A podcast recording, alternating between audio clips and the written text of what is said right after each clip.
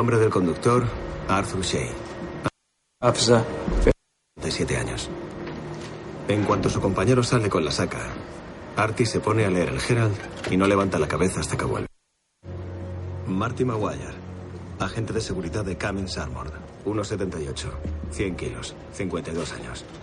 Recoge todos los miércoles y viernes a las 8 y 12 en punto. Gana 110 dólares al día. Lleva una Six Hour 9 y está a punto de ser atracado. Un grupo de atracadores están reunidos. Estamos jodidos si vemos un helicóptero. Estamos jodidos si vemos un SWAT. Si vemos una patrulla, paramos, le reventamos el motor y seguimos. No tiene que pasarle nada a nadie. A estos tíos les gusta ponernos a prueba. Se juegan la vida por 10 dólares la hora. Pasad de ellos. Vamos. Artie está leyendo el Herald en el asiento del conductor, mientras Marty arrastra una carretilla con un saco vacío y camina hacia un banco. En la puerta del mismo hay una furgoneta amarilla. Marty entra y a la vez la puerta del vehículo se abre.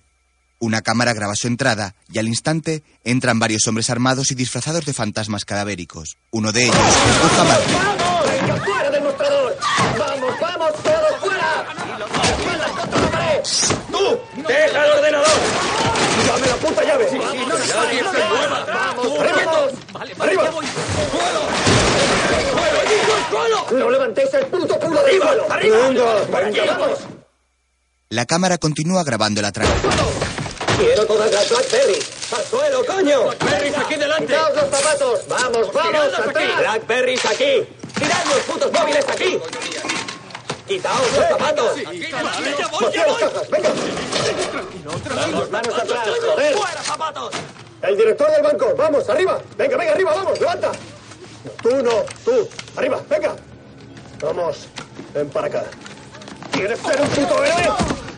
¿Cuándo se desbloquea? A las nueve. No nos mientas, a las ocho y cuarto. Escucha, no es tu dinero, ¿entendido? No vuelvas a mentirnos. Eh, cariño, al rincón, al rincón. ¿Y tú, hermano? La joven directora permanece ante la cámara acorazada. El reloj casi marca las ocho y cuarto. Uno de los fantasmas la apunta con su ametralladora. El resto de rehenes están tumbados sobre el suelo. Venga, vamos. La joven gira la rueda marcando la clave que abre la cámara. No hagas saltar ninguna alarma, ábrela bien. Lo siento, lo siento. No hagas el tonto. ¿Este gilipollas es amigo tuyo? ¡Venga! ¡Coño! El atracador que está a su lado toma su temblorosa mano tranquilizándola. Tómate tu tiempo, ¿de acuerdo? Respira hondo. Vamos. Lleva su mano despacio de nuevo hacia la rueda. La directora la gira más tranquila hacia uno y otro lado. Finalmente, aparta su mano cuando la contraseña está correcta. Vale, atrás. Quítate de en medio. La joven se hace a un lado y uno de los asaltantes abre la cámara. Entran dos. Uno de ellos extrae las cintas que contienen las grabaciones de seguridad y desconecta las cámaras. Deposita las películas en una papelera. El otro lleva la llave que ha robado a Marty y abre la caja. El de las cintas baja unas escaleras y entra en una pequeña cocina de oficina. Las mete en un microondas y las películas explotan dentro del mismo. Entre tanto, en la caja, el atracador mete los fajos de billetes en una maleta con rapidez. La puerta. La puerta. ¿Está abierto? Alguien llama de improviso a la puerta del banco. La directora, descalza, busca tumbada en el suelo un botón de alarma. Frente a ella hay un empleado mayor que mira hacia la puerta de reojo. Uno de los espectros mira a la joven desde su macabra máscara y ella lo observa asustada. Hay que largarse. ¡Venga! ¡Vamos! ¡Hay que largarse! ¡Piad con lejía! ¡Por detrás! ¡Piad con lejía! Vamos, venga, nos largamos. ¡Esperad! Alarma silenciosa desde aquí. ¿Quién ha sido? Na- nadie ha hecho nada. ¿Qué? ¿Eh? Nada. ¿Qué has dicho? Nadie ha hecho nada. ¿Has activado la alarma? No, no. ¿Has sido tú? Yo no he activado ninguna ¡Ya alarma. nos íbamos, hijo de puta! ¡Cabrón! Uno de los atracadores golpea con la culota de su arma al empleado. Ya basta. ¿De acuerdo? ¡Cabrón! ¡Será cabrón! ¡Ya nos íbamos, cabrón! ¡Vamos! Varios asaltantes toman garrafas de lejía y rocían todas las zonas en las que han estado mientras otros vigilan a los rehenes. De pronto, uno se acerca a la joven directora. ¿Y tu cartera? Terminan de rociar y uno de ellos comprueba que la joven no está. Otro de ellos se lleva a la gerente como rehén. ¿Qué coño haces? Si nos pilla la poli, nos vendrá bien. Siéntate. Vamos. La meten en una furgoneta y se marchan.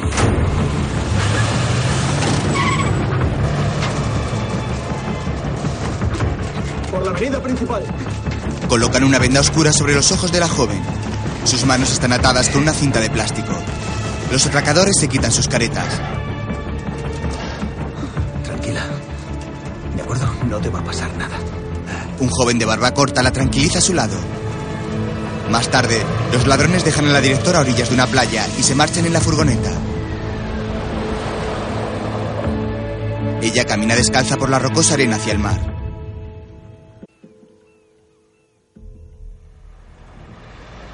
Más tarde, la policía ha acordonado la zona del banco. ¿Qué tienes? La furgoneta es de unos funcionarios. Aún no lo han denunciado. Tendrán mucho trabajo. Con la furgoneta taparon la puerta. Han destruido el ADN con lejía. Se carga las fibras de ropa y nos quedamos sin equivalencia. La alarma silenciosa se activó en la ventanilla número 2. El subdirector está en el hospital. Nuestros chicos esperaron a que se desbloqueara y entonces, gracias a la directora, ábrete sésamo. ¿Bajo coacción? No lo sé.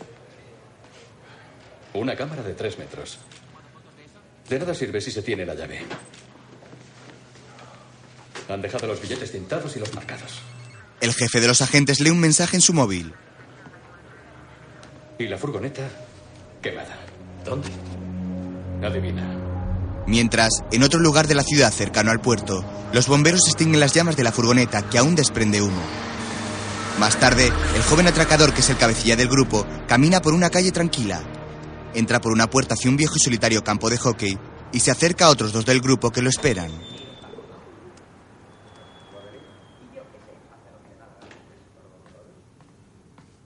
Y Jem. Venía para acá. Se habrá parado a incendiar un par de casas o a atracar una licorería, no lo sé. Joder, ¿ahora tomamos rehenes? No, no tomamos rehenes. ¿Vas a hablar con ese puto capullo? Para empezar. De pronto Jem aparece. Mira, hablando del rey de Roma. ¿Has llegado? Ya era hora, tío. Tenemos un problema. ¿Cuál? Mira. Saca el carnet de conducir de la directora. ¿Y qué? Trae. Joder. ¿No ves la dirección, joder? La muy zorra vive a cuatro manzanas de aquí. No me digas, Glowns. Joder. ¿Nos vamos a cruzar con esa zorra por la calle a diario? No ha visto nada. ¿Cómo lo sabes, hostias? Si no nos lo hubiéramos llevado de paseo. Sí. Joder. Está bien. Yo me ocupo. ¿Cómo coño te vas a ocupar? Voy a seguirla como si fuera un puto furgón y lo sabremos. ¿Qué sabremos? Si hay que asustarla. Ya está A asustado. lo mejor no lo suficiente. Más tarde, la joven espera sentada en las oficinas del FBI. Gracias, Cathy. Señorita Kissy, agente especial Adam Rowley, grupo de robos con fuerza. Eric va a tomarle las huellas para descartar. ¿Qué tal? Veo que ya ha hecho una declaración, pero quiero hablar con usted de su secuestro. Tengo entendido que la han amenazado. Uno me ha quitado el carnet. ¿Ha intentado huir en algún momento? No. ¿Hay algún rasgo que pueda identificar de esos hombres, algo que pudiera declarar? No he intentado huir porque iban armados. Entiendo. ¿Y la han soltado sin más? Sí. Gracias. Me han soltado sin más. ¿Debería estar presente un abogado? No es muy ortodoxo que diga esto, pero todo el que exige un abogado es culpable. No creo que le haga falta. Adam mira sus temblorosas manos. Cuando se vive una experiencia así, suelen quedar secuelas. Lo superará. ¿Le han dicho algo? Si hablas con el FBI, vamos a tu casa, te follamos y te matamos. Mientras, ¿Vas a ocuparte tú? Lo haré yo. ¿Por qué tú? Porque por tu culpa estamos teniendo esta conversación. Sí, pero lo solucionaré. ¿Tú qué vas a solucionar? ¿Eh? ¿Quieres que te pillen por intimidar a una testigo? Si te acercas a menos de 30 metros, te caen 10 años. ¿Entendido? Estás fichado. A la próxima te pudres en el puto talego. Eso es verdad. ¿Cuánta pasta hemos trincado? 90 por cabeza. Quitando lo del florista. Oye, Jem. ¿A qué ha venido lo del subdirector, tío? Menuda Ah, mierda. sí. Así la próxima vez que Skeletor entre en un banco con una AK se lo pensará dos veces antes de darle a la alarma. Tiene suerte, solo le he caneado. por la noche, Jem y el joven jefe entran a una floristería en cuyo cartel puede leerse Town Flowers. Hola, Rusty. ¿Qué te cuentas? Hola, Jan. ¿Qué pasa? ¿Cómo estás? Fergie, está aquí el chaval. Un hombre mayor sale de la trastienda con un ramo. Hola, Fergie. Aquí tienes. ¿Cómo va eso, hijo? Bien. Mételo debajo del grifo, ¿de acuerdo? Claro. Confía en mí. Jem le entrega a Fergie un gran fajo de billetes y este entra de nuevo en la trastienda. Me alegro de verte. Que te vaya bien. Lo Me mismo de verte. Los chicos salen de la floristería. Entre tanto, ¿Dónde están? ¿Qué están haciendo ahora? Tienen dinero, tendrán que lavarlo. Casinos, carreras de caballos, quizá compren un buen alijo y lo vendan lejos de aquí. Querrán celebrarlo, ¿no? Policía de Boston, agencia antidroga, quiero soplos, nombres, testigos, lo que sea. Vamos a tener que llamar a algunas puertas a ver quién nos ayuda. ¿Alguna pregunta? ¿No? Genial. Vamos. los agentes del FBI se ponen en marcha. Mientras, en un bar, Enrollado lo que les pasa a esos hijos de puta. ¿De qué pasa, tío? ¿Qué tal? Hola, Lucky. ¿Qué tal? Aquí está. ¿Qué pasa? Hola, tío. Eh, tío. Krista está ahí. Venga, díselo, cuéntaselo. Daggy, Quiero- siéntate. Les estoy hablando a estos hijos de puta de tu padre. Los federales jamás lo entenderán. Le iban a caer 40 años. Daban la oportunidad de que se fuera de rositas y delataba a sus amigos. Y les dijo, comédmela, que me caigan 40. Comédmela, mamones. Brindemos por Big Mac. En la cárcel con dos cojones. Sí, por la Por última, la última última banda banda de Por la última banda de Charlestown. Voy a por una tónica. Vale, y tráeme una sombrillita para Tráeme la un cerveza. Shirley Venga, Temple maricón. con una cerecita, por favor. Qué putada, siempre sobrio el cabrón. Daggy, el sensato jefe, se dirige a la barra. Gracias. De nada. Una joven y alta rubia de aspecto desaliñado sale del baño y se acerca. ¿Un zumo? Sí, un zumo. ¿Quieres un poco de popper para acompañarlo? Eh, déjate de gilip... ¿Qué haces? Estaba de coña. Joder. En mi bebida no. La joven se sienta a su lado y bebe un trago. He oído que te has peleado, Chris. ¿Tengo pinta de haberme peleado? No lo sé. A ver, ¿te has arrancado tú el pendiente? Ah, sí. Un puto somalí se pasó conmigo. Iba con mi hija.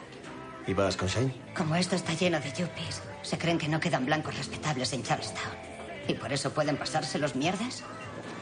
No. ¿No lo echas de menos? La puta coca, la oxi y toda la movida, sí, lo he hecho de menos. Nos metíamos de todo, ¿no?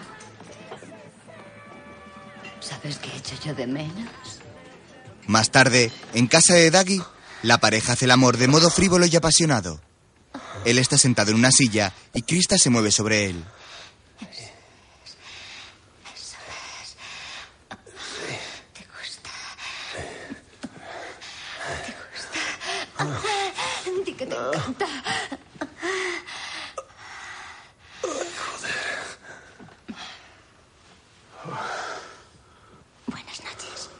Al terminar, la joven de grandes pechos se levanta sin más y recoge sus cosas para marcharse. Daggy recobra su aliento sin levantarse de la silla. La chica se va y el joven queda pensativo. Más tarde, está tumbado sobre su cama con los ojos abiertos y se mueve intranquilo sin conciliar el sueño. Al rato se levanta y hace ejercicio.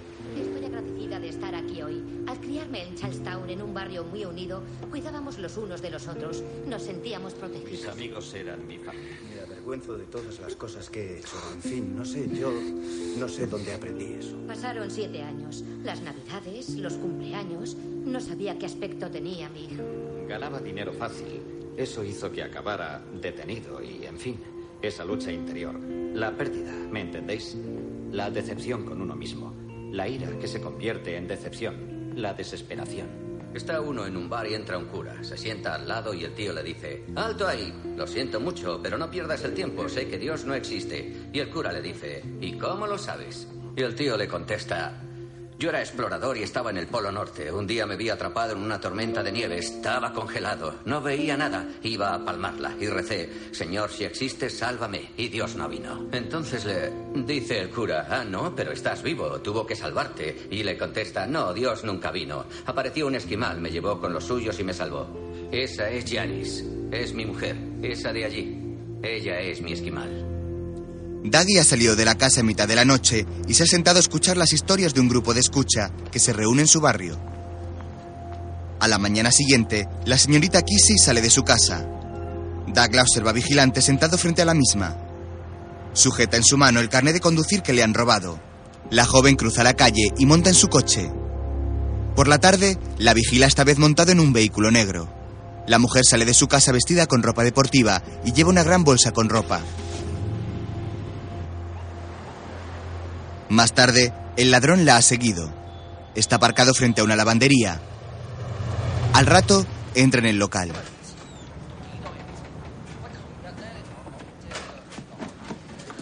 ¿Qué tal? Bien. Saluda al dependiente que está tras el mostrador y se sirve un café de una máquina. Mira con disimulo hacia el interior. La mujer saca su ropa limpia de la lavadora. Daggy camina despacio por el local y se sienta en una silla delante de una máquina.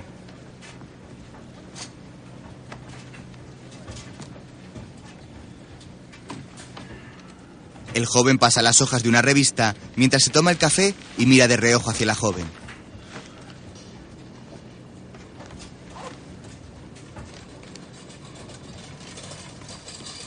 Perdona. Eh, ¿Estás lavando? ¿Eh? Quería saber si tenías cambio. La máquina no da. No tengo, lo siento. No pasa nada. La atenderé en casa. La chica, de larga melena morena y atractiva, toma una camisa blanca y la coloca en el cesto de su ropa cabizbaja. Es la misma blusa que llevaba el día del atraco, y de pronto cierra los ojos con angustia. En flashback le viene el recuerdo de su secuestro y ella caminando por la playa. Doug la observa desde su cercana silla y ve cómo agarra con furia la camisa. Su gesto torna en desesperación. De repente Claire rompe a llorar. ¿Te encuentras bien? Sí, es que ¿Seguro?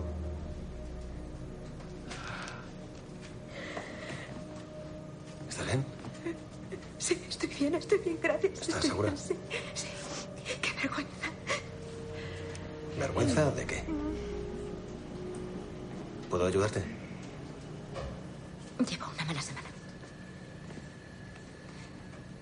Entiendo. Yo me desahogo llorando cuando me hago la manicura. Me sincero con las chicas, son muy comprensivas. Pero en fin, la lavandería es otra opción.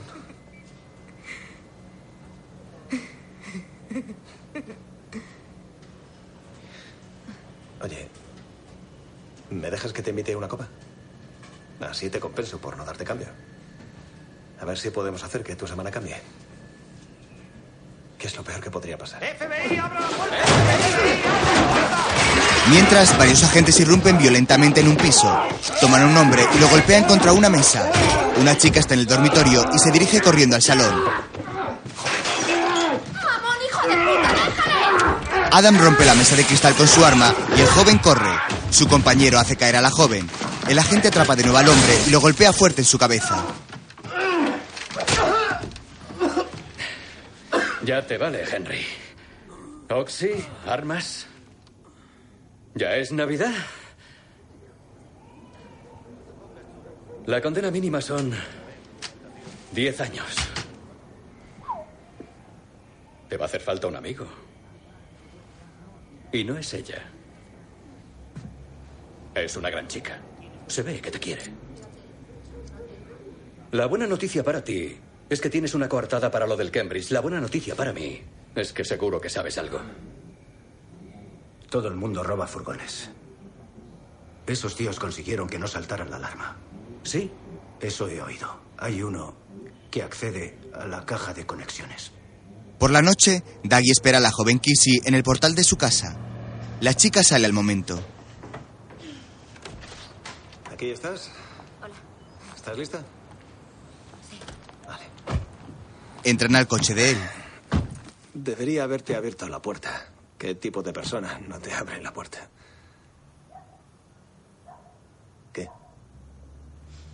Tengo que contarte algo, si no estaré haciendo como que te escucho toda la noche cuando en realidad estaré pensando en otra cosa. Vale. Em, hace unos días atracaron mi banco. Cuatro hombres. Entraron y abrieron la cámara. Ajá. Me tomaron como rehén. Em, me vendaron los ojos y me metieron en un coche. Luego pararon y me dejaron en la playa y... Y uno de ellos me dijo que caminara hasta que sintiera el agua en los pies. Se me hizo eterno. Creí que iba a caerme por un acantilado. Y... Y entonces sentí el agua. Lo siento. Tú no tienes la culpa. En fin, el FBI me ha dicho que me voy a sentir como si hubiera perdido a alguien. FBI. ¿Estás colaborando con el FBI? ¿Cómo funciona? Un tío comprueba que estás bien, te llama, ¿es así? ¿Una simple llamada? Más o menos. ¿No tiene ningún sospechoso, ninguna pista, un soplo o algo así? No lo sé. No que yo sepa. Dio a entender que estaban peinando Charlestown, pero llevaban la cara cubierta, así que Mierda. estoy segura de que reconocería sus voces si volviera a oírlas. No sé yo. No creo que sea tan sencillo. Más tarde, ambos cenan en un restaurante. ¿Y en qué trabajas? En San Gravel. pico piedras. Ficho al final del día, me deslizo por el lomo de un brontosaurio como Pedro Picapiedra y a casa.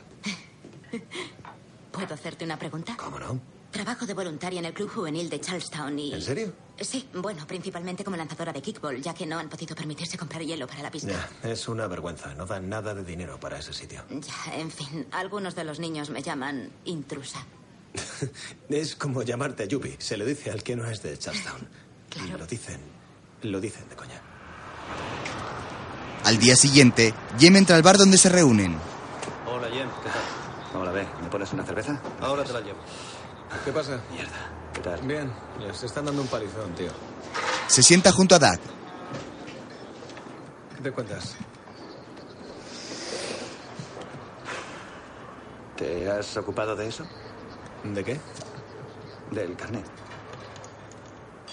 Sí. ¿Y? Nada, falsa alarma. Podemos estar tranquilos. Entonces no hay que eliminarla de la ecuación. ¿Qué? Lo que oyes. ¿Ahora qué eres? ¿Un sicario? Cabos sueltos, tío. Vas a hacer que traigan de nuevo la puta silla eléctrica a Deja de hacerte pajas mentales, Tic Tac. Paso de que me la metan por detrás, eso es todo. No pasa nada. ¿De acuerdo? ¿Vale? No pasa nada. No pasa nada.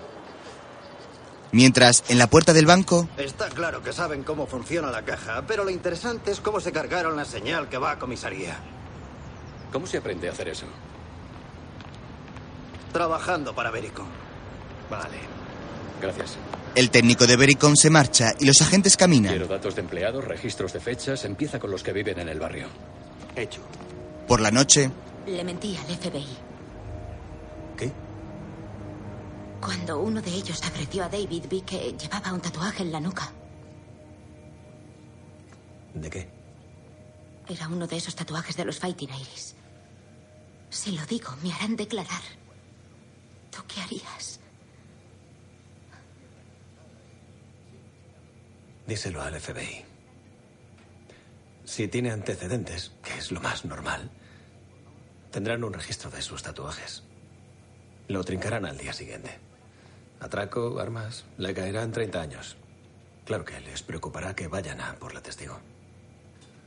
El FBI te pondrá en el programa de protección de testigos.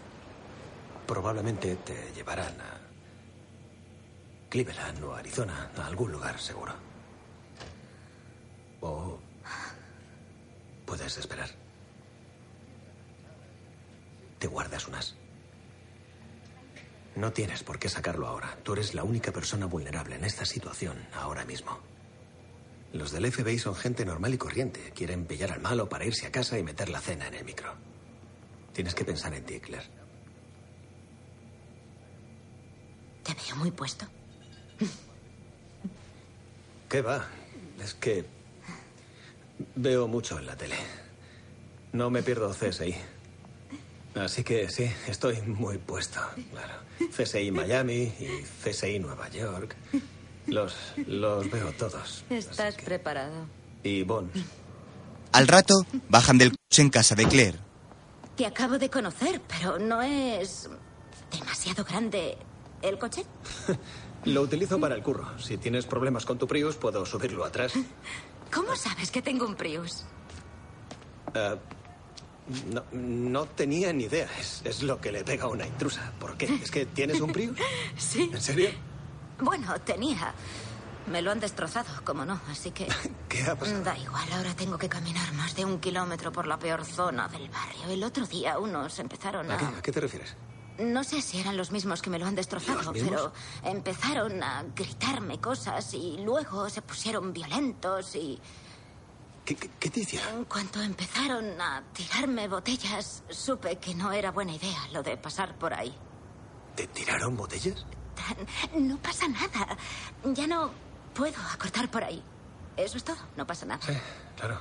¿Qué, qué le vamos a hacer? ¿Te acuerdas de cómo eran? Más tarde, Doug entra en casa de Jem. Necesito ayuda. No quiero preguntas, ni ahora ni luego. Vamos a poner firme a más de uno. ¿En qué carro vamos? Más tarde, los jóvenes aparcan en una oscura calle. Bajan del coche y toman unas herramientas y unos cascos del maletero. Nuestra tarjeta de crédito. Caminan por la calle y entran en un portal.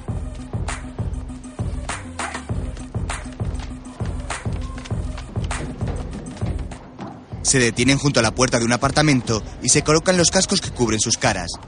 Llaman a la puerta y Doug sujeta un gran martillo mientras Jen tapa la mirilla. ¿Quién es? Un corpulento hombre cierra un cerrojo antes de abrir y Daggy abre la puerta de un martillazo. Otro joven está dentro. Jem y Daggy los golpean sin piedad en el suelo con unos palos.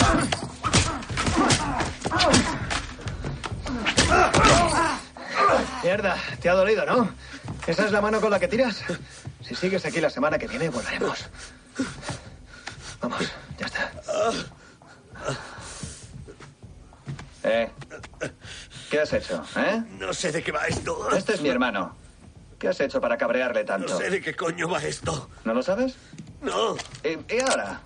¿Ahora lo sabes? tío, tranqui. ¿Qué tranqui ni qué cojones, cabrón? Ya es suficiente. Vamos. ¿Qué has hecho? No sé de qué coño va esto. ¿No? Jem le dispara en la pierna. Adiós al fútbol. Eh, mírame. ¿Ves mi careto? Ve a la poli, ¿de acuerdo? Pero recuerda, yo también he visto el tuyo.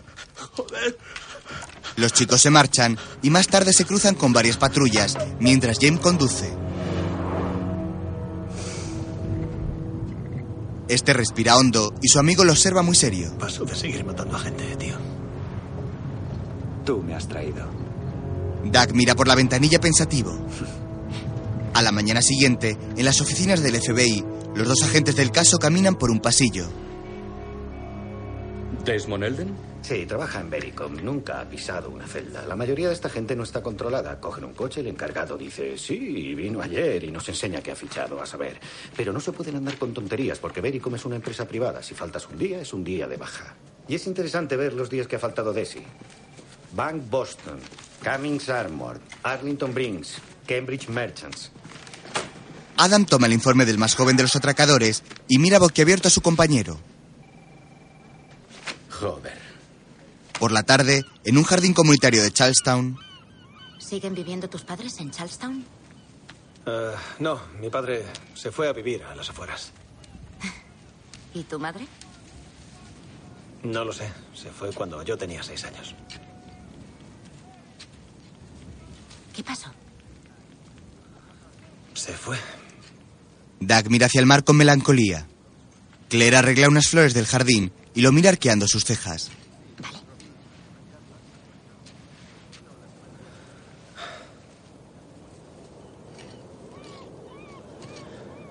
Vale. El ruido me despertó. Ah. Al principio no sabía qué era. Parecía un animal atrapado en un cepo. Nunca había oído llorar a un hombre.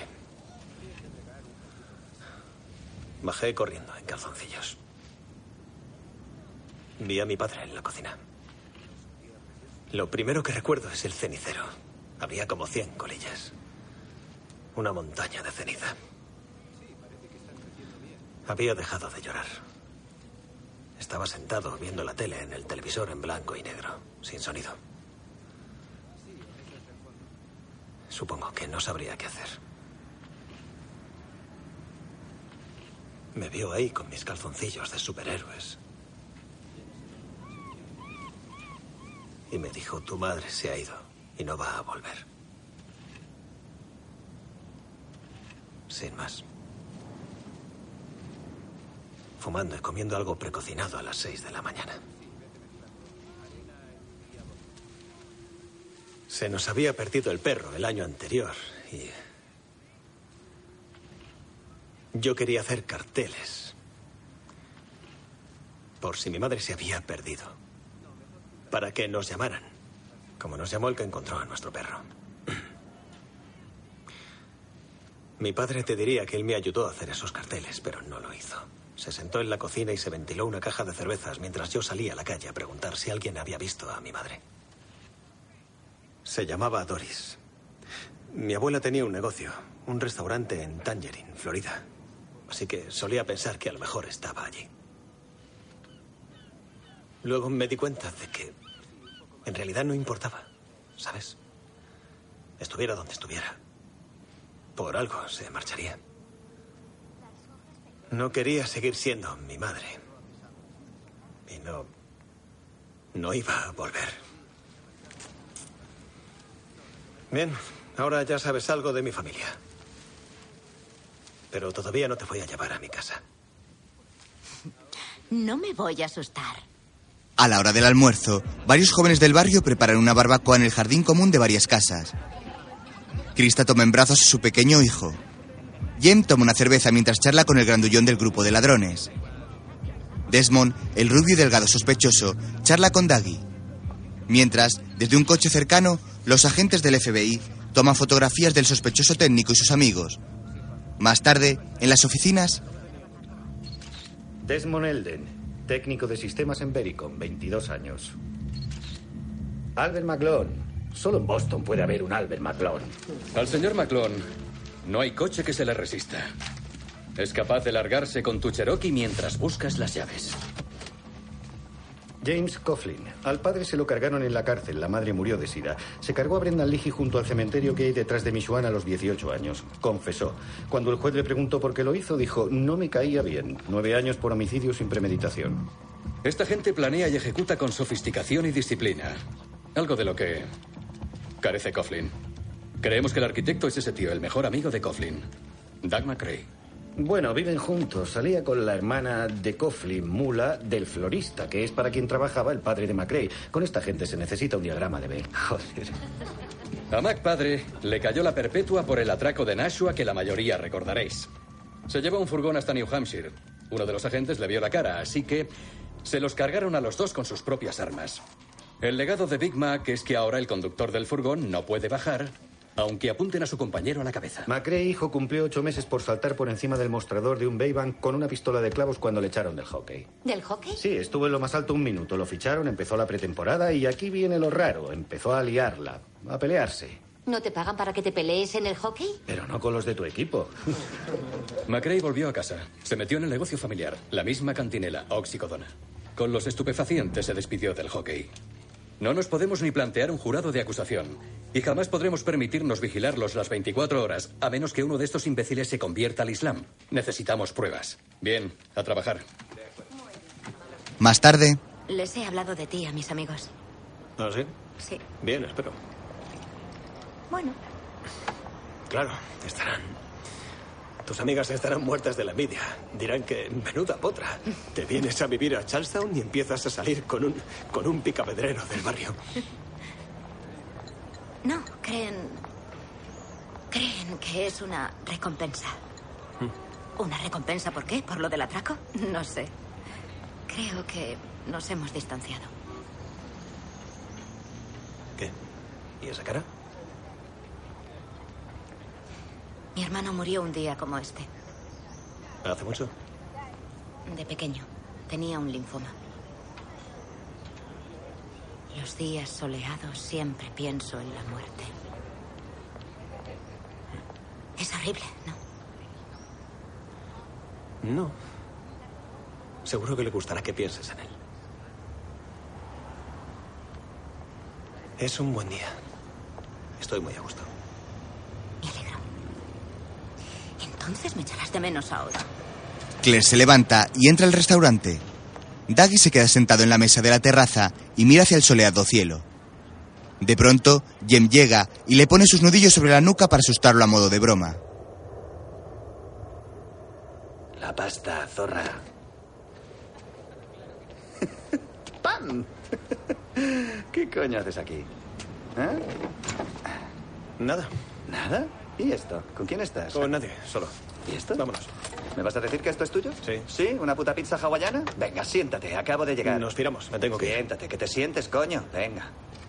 Claire sale del restaurante y Doug la mira preocupado pensando que puede reconocer el visible tatuaje en la nuca de su amigo.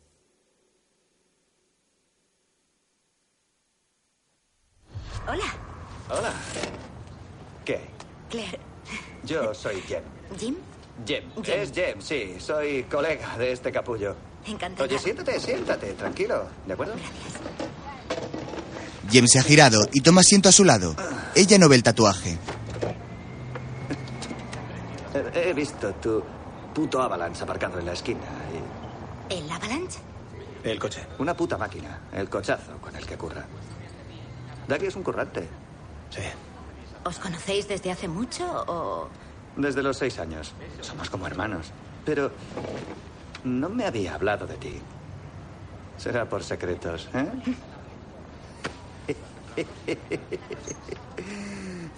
¿Has dicho que te llamas Jim o Jem? Ah, es G- G- de las dos formas, la verdad. Am, a los profesores los sacaba de quicio. No sabían ni cómo llamarme. Jim, Jem. Y al final se me quedó Jem. En fin. ¿Y a qué te dedicas, Claire?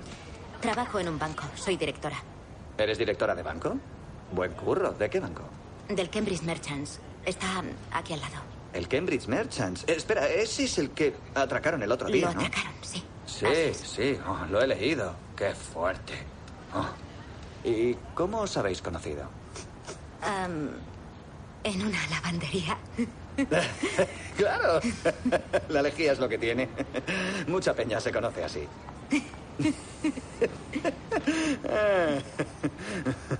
eh, Claire, no te acostumbres a estar relajada así con él. Aquí, Ducky, es, es, es adicto al trabajo. Siempre se lleva el trabajo a casa. ¿Verdad? Bueno. Vale, hermano. Cuídate, ¿eh? Ajá. Sé bueno. Te veo en casa. Encantado, ¿eh? Lo mismo digo. Al levantarse, Doug tapa el tatuaje colocando cariñoso su mano en la nuca. Jem se marcha y Doug se siente nervioso. Veo que no les has hablado a todos tus amigos de mí. Más tarde, Dougie entra en su casa. ¿A quién estás siguiendo, Jem? ¿A mí o a ella? Te lo he dicho. He mordido el avalanche. No tienes de qué preocuparte. Está todo controlado. ¿Qué quieres? ¿Que nos enchironen? ¿No es eso? Sí, quiero que os enchironen. Dime que se me escapa algo, Daggy. Porque lo único que se me ocurre es que tienes un empalme del 15 por una intrusa. Que mira por dónde es la única persona. ¡Joder! La única persona que puede entregarnos a los putos federales. Tranquilízate. ¿Quieres? ¿No crees que tenemos que tener cabeza ahora? ¿Cabeza? Sí. Vamos a empezar a follarnos a los testigos. Sí, voy a empezar a comérsela al subdirector. ¿Eso es tener cabeza? ¿Eh? Y no, no se lo he dicho a los demás porque se liaría la de Dios. Y quiero que estén de puta madre para el próximo. Ya te he dicho que el próximo no está listo, joder. Que esté listo, joder. No me gustan los del próximo furgón. ¿Vale? Uno es como un puto G.I. Joe con el chaleco por fuera y los pantalones por dentro de unas botas de combate, joder. El furgón va hasta arriba, coño. Encontraremos otro furgón con un gordo de mierda al volante con la puta bragueta bajada que no se crea que es de las fuerzas especiales. Claro. Mira, sé que estás de puta madre con sexo en Charlestown. Pero por ti he esperado nueve años para salir de Walpole, hijo puta. Solo nueve años, nada más. Estoy harto de esperar. Este es el último. Después de esto paramos. Si nos pillan, recuerda de quién ha sido la idea, ¿vale? Estad preparados el viernes. Daggy se marcha dando un portazo. Más tarde, en una cárcel, algunos presos caminan en un patio que está cubierto por rejas hasta el techo. Doug entra en la prisión. Visita, adelante. Abre una puerta automática con un cartel de advertencia donde puede leerse: Peligro, no toque la puerta. El joven camina con sus manos en los bolsillos del vaquero y entra a un gran patio por el que avanza. Camina pensativo y cabizbajo y entra con rostro intranquilo a las dependencias de la prisión. Después se dirige a un guardia y desdobla un papel amarillo que le entrega.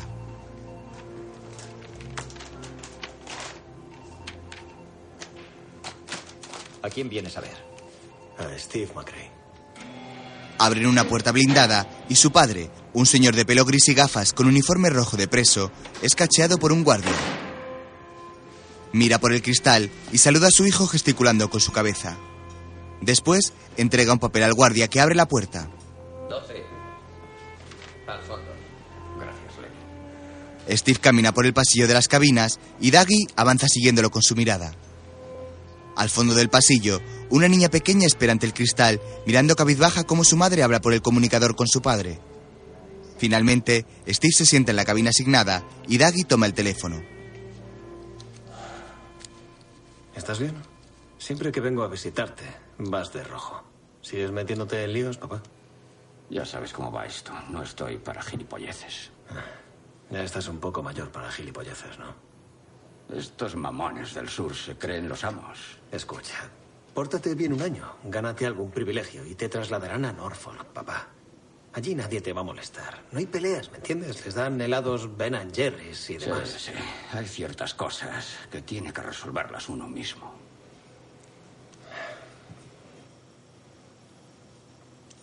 Está bien.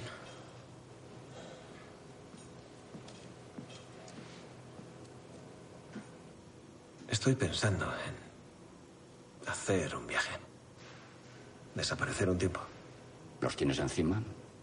No. Me apetece un cambio. ¿Con quién te crees que estás hablando? ¿Me apetece un cambio? ¿Los tienes encima o no? He oído que han trincado un furgón. ¿Ah, sí? No tenía ni idea. Ya, Cinco minutos. sí. Cinco minutos. Quiero preguntarte algo. Por si no vuelvo a verte. ¿Cómo es que nunca... ¿Cómo es que nunca la buscaste? ¿A quién? A mamá. A mi madre. ¿Cómo es que nunca la buscaste? ¿Cómo es que nunca llamaste a nadie, ni la buscaste, ni preguntaste por ahí? Mira, cuando tu madre se fue, lloraste tanto que acabaste vomitando por todo el salón. Así que te dije que si la buscabas, a lo mejor la encontrabas. Era para que estuvieras entretenido. No sabía que se convertiría en una puta enfermedad. ¿Quieres pensar que era una santa? Tú mismo. Pero mira a tu alrededor. ¿Cuántas niñas de 22 años ves por ahí que se quedan preñadas sin quererlo? Son un puto desastre. Tu madre no era la excepción. Esa es la pura verdad. Yo lo he aceptado, acéptalo tú. No la busqué porque no tenía nada que buscar.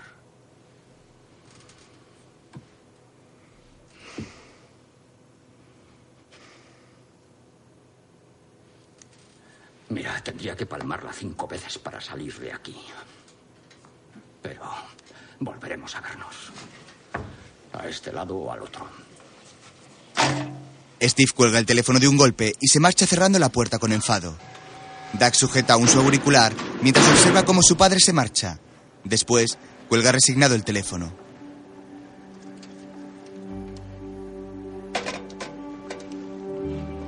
Más tarde, Claire está en el polideportivo de Charlestown y juega con unos niños lanzándoles una pelota. Después, en el club, contempla sorprendida una foto de Daggy en un tablón de anuncios. Al día siguiente, Ayer vi tu foto. ¿Seguro que era yo? Sí, segurísima. Ah, ya. En el club juvenil. Sí, en el titular ponía héroe local. Sí, aquí llaman héroe a cualquiera. Parece ser que te seleccionaron. Sí, era. Era lento y no sabía patinar hacia atrás. Hay que patinar hacia atrás en el hockey profesional. Pero le pegaba bien. Ponía el disco donde quería. Pero me seleccionaron y no di la talla. Y cuando me dieron una segunda oportunidad, volví a cagarla. Me mandaron para casa. Y se acabó. Ahora miro esa foto y veo a un chaval de 20 años que cree lo tiene todo hecho. Justo antes de echarlo todo a perder. Ambos se miran con amor y Daggy besa espontáneamente a Claire. La pareja se besa con ternura.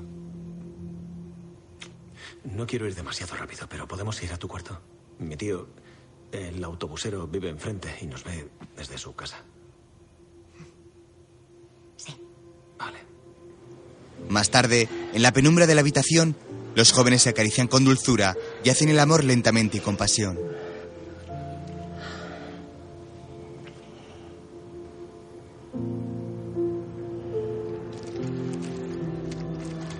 Después, mientras permanecen abrazados, Claire sueña en flashback despierta.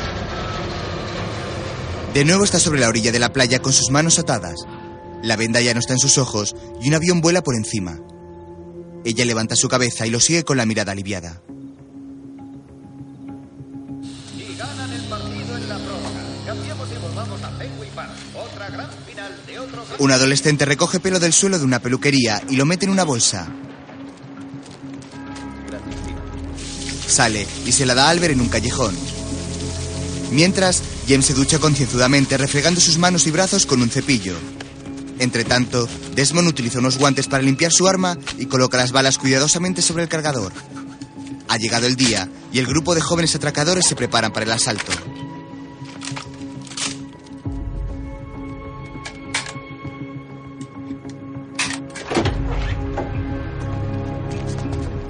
Y Jem salen vestidos de negro y con sus maletas. A vista de pájaro, la ciudad de Boston parece tranquila en un día soleado. Los atracadores avanzan por una calle en una furgoneta.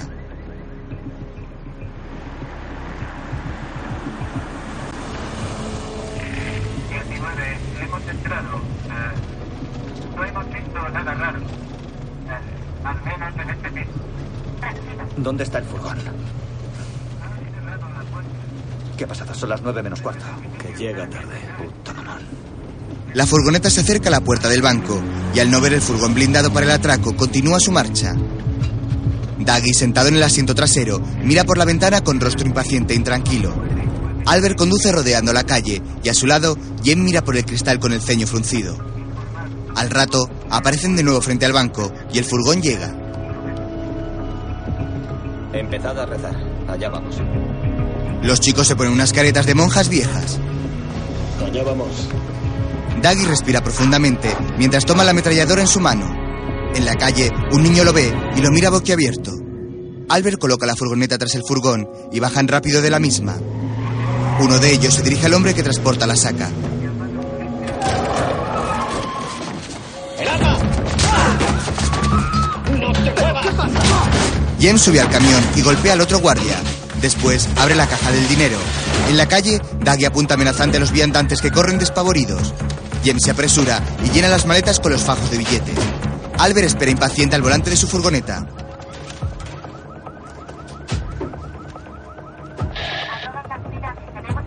¡Están dando el agua! Largo capullo. Tengo a tu amigo. Vale, tranquilo, baja el arma si no quieres que te pase nada. Baja el arma de una puta vez. Se acabó, hijo de puta. James dispara al guardia que ha atrapado a Doug y cae abatido. Deberías haberte quedado en el furgón, gilipollas. ¡Vamos! Los chicos corren y se montan en la furgoneta. ¿Qué cojones ha pasado? Te lo dije, me cago en la puta. ¡Cállate, coño! ¿Entendido? Lo sabía, joder. ¡Mierda! Conduce, tranquilo, vale, tranquilo. Ve despacio, conduce normal. la 47 a 17. ¡Hostia puta! ¡Estarían en la otra calle! De pronto, un coche de policía aparece tras ellos y Albert pisa el acelerador. Conduce con destreza por las estrechas calles, golpeando a los coches que se interponen en su camino. La patrulla le sigue con dificultad. Comuniquen su posición,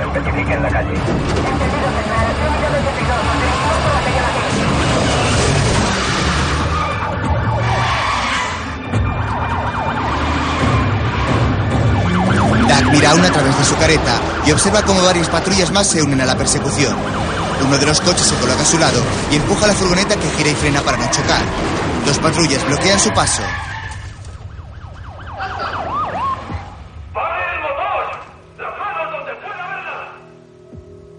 Joder.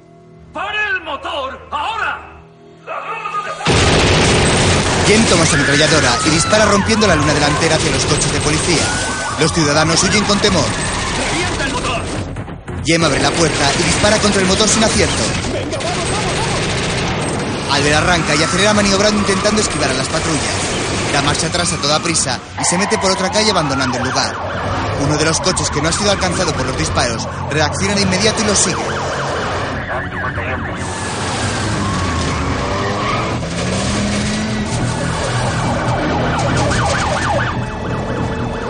¡El segundo coche, coño! La furgoneta avanza a gran velocidad subiendo una calle en cuesta cuando de pronto otra patrulla sale de un lateral golpeando el costado. Los cristales de las ventanas se hacen añicos. Con gran habilidad, el gordo conductor empuja la patrulla y gira hacia el lado contrario. Un coche choca inevitablemente con la policía. De pronto, otra patrulla aparece. Albert gira hacia otra calle y un todoterreno les cierra el paso. Es Desmond. ¡Vamos, vamos! ¡Vamos, vamos! ¡Agázate!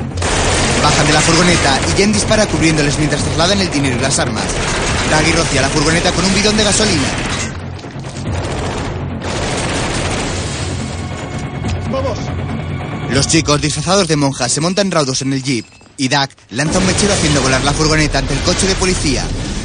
Por fin consiguen escapar. Mientras, en el FBI, Frauly recibe un mensaje.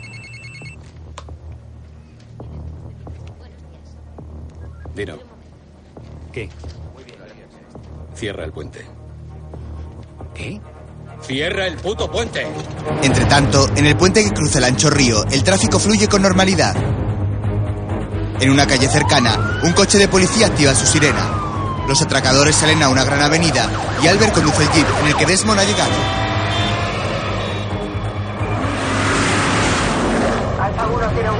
412, Alfa 407, todos en ruta hacia el norte del puente. ¡Van hacia el puente!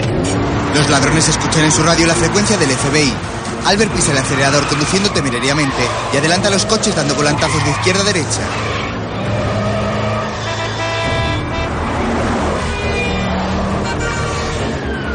Varias patrullas avanzan por diferentes calles rumbo al puente. El todoterreno llega a otra avenida en la que Albert conduce por el carril contrario, esquivando con buenos reflejos a los vehículos que vienen de frente. Finalmente, gira en una calle frenando a toda velocidad y sale a un cruce donde provoca una situación de caos. El todoterreno consigue llegar al puente y lo cruza sin peligro a gran velocidad. ¡Aprended a pilotar, cabrones! Al poco rato, cuatro patrullas se colocan cruzadas y taponan la entrada al puente. Los policías bajan de los coches, pero desconocen que han llegado demasiado tarde. Mientras, el jeep se detiene en una calle lejos del peligro. Todo el ADN de Charlestown. Albert abre la bolsa de los pelos y lo tira sobre el asiento del coche. Los cuatro se apean y toman el botín del maletero. En la acera de enfrente, un policía está sentado al volante de su coche. Mira asustado hacia los cuatro atracadores vestidos de monja y ellos lo apuntan sin saber qué hacer. El policía retira su mirada y al instante corren hacia otro coche y se marchan.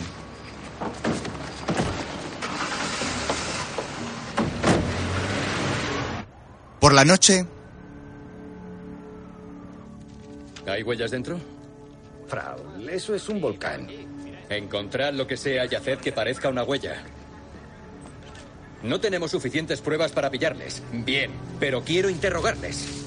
Ahora estarán quemando las bandas en algún piso franco. Todas las coartadas las han comprado la semana antes. No vamos a sacar ningún ADN ni de aquí ni del segundo coche. Eso está más claro que el agua.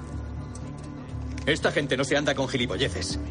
Encontradme algo que parezca una huella para pillar a uno de esos cabrones y apretarle las tuercas, porque nosotros tampoco nos vamos a andar con gilipolleces. Al día siguiente, varias patrullas del FBI avanzan raudas hacia el barrio de Charlestown. Daggy está trabajando en una obra. Al verlas llegar, se quita su casco de seguridad y se lo lanza a su jefe. Después, camina con resignación hacia los policías.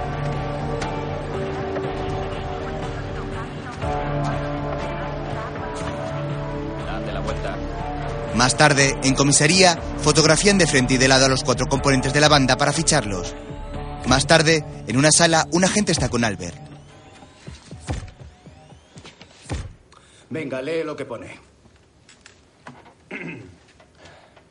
Vamos, tírate al suelo si no quieres que te arranque los putos dientes. Venga, sigue leyendo. Hay muchas más frases. Ah, ¿Qué no coño si- pasa en Charlestown? Nos enseñan a leer. Venga, vamos, ahí pone más cosas. Lee. ah, no quiero leerlo. Lo- esto, esta mierda no, No, te lo pido, no es una opción. No te lo pido, te lo exijo. Léelo todo, Estoy por favor. intentando que esta mierda parezca que tiene autenticismo, joder. Esto es una cagada. ¿Autentique? Dino espera en una sala de interrogatorios. Hola, Daggy, ¿qué tal? Doug se sienta ante él. ¿Qué te cuentas? El justiciero. ¿Qué pasa, Dino? Conozco a tu padre. Sí. ¿Y yo? Le quedan unos cuantos años por cumplir. Sí, uno o dos. He oído que han ido a por él. Le han dado por detrás. Putos animales. Lo normal es que fueran a por uno más joven. No sé. Querrán dejar algo claro. Las bandas del barrio ya no son lo que eran. Dorchester, Southie. Quieren dar el salto. A lo mejor tú puedes cambiar todo eso cuando entres. Deja que te haga una pregunta. ¿Cómo llamas tú a un tío que se cría con un agente, se sabe todos sus secretos, todas sus vidas, porque confían en él y luego utiliza esos secretos contra ellos y los mete en la cárcel? Lo llamas rata, ¿no? ¿Sabes cómo lo llamo yo? Dino il Chivatino. Esa gente te abrió los brazos. ¿Qué recibieron a cambio? Que los metieras en el trullo. Sabes que tenemos una huella, ¿no? Frowley entra en la sala y cierra tras él. Se acerca y suelta unos documentos sobre la mesa. Agente especial Frowley. Douglas McCrae. Tú y tus amigos no habéis robado un súper de una zona residencial por unos cuantos dólares. No, decidisteis liaros a tiros en Northern a las 9 de la mañana con rifles de asalto. Hay que ser gilipollas para dispararle a un agente. Ahora sois el premio gordo de la rifa. Los polis se pegan por un número. Por suerte, para vosotros, el agente al que le falta un hervor milagrosamente sigue con vida. Bien, si fuera por mí y me dieran dos minutos y una toalla mojada, asfixiaría con mis propias manos a ese tarado para que pudiéramos acusaros de primer grado y poner fin a esta historia cubriéndoos la cabeza e inyectándoos un paralizante. Esto ya no es una travesura de niños, Doug. Pero quería decirte algo. Si hoy estás aquí, es para que pueda decirte a la cara que vas a morir en una cárcel federal. Igual que tus amigos. Sin tratos. Sin negociaciones. Y cuando llegue ese día, cuando tengas tantas ganas de ser un héroe y colaborar, que tenga que darte un guantazo para que te calles, y ese día llegará. A pesar de vuestro lamentable y absurdo omertá irlandés. Cuando rompas el código de silencio, por miedo a tener que traficar con cigarrillos para evitar la esclavitud sexual. Que sepas que seré yo el que te diga que te den por culo.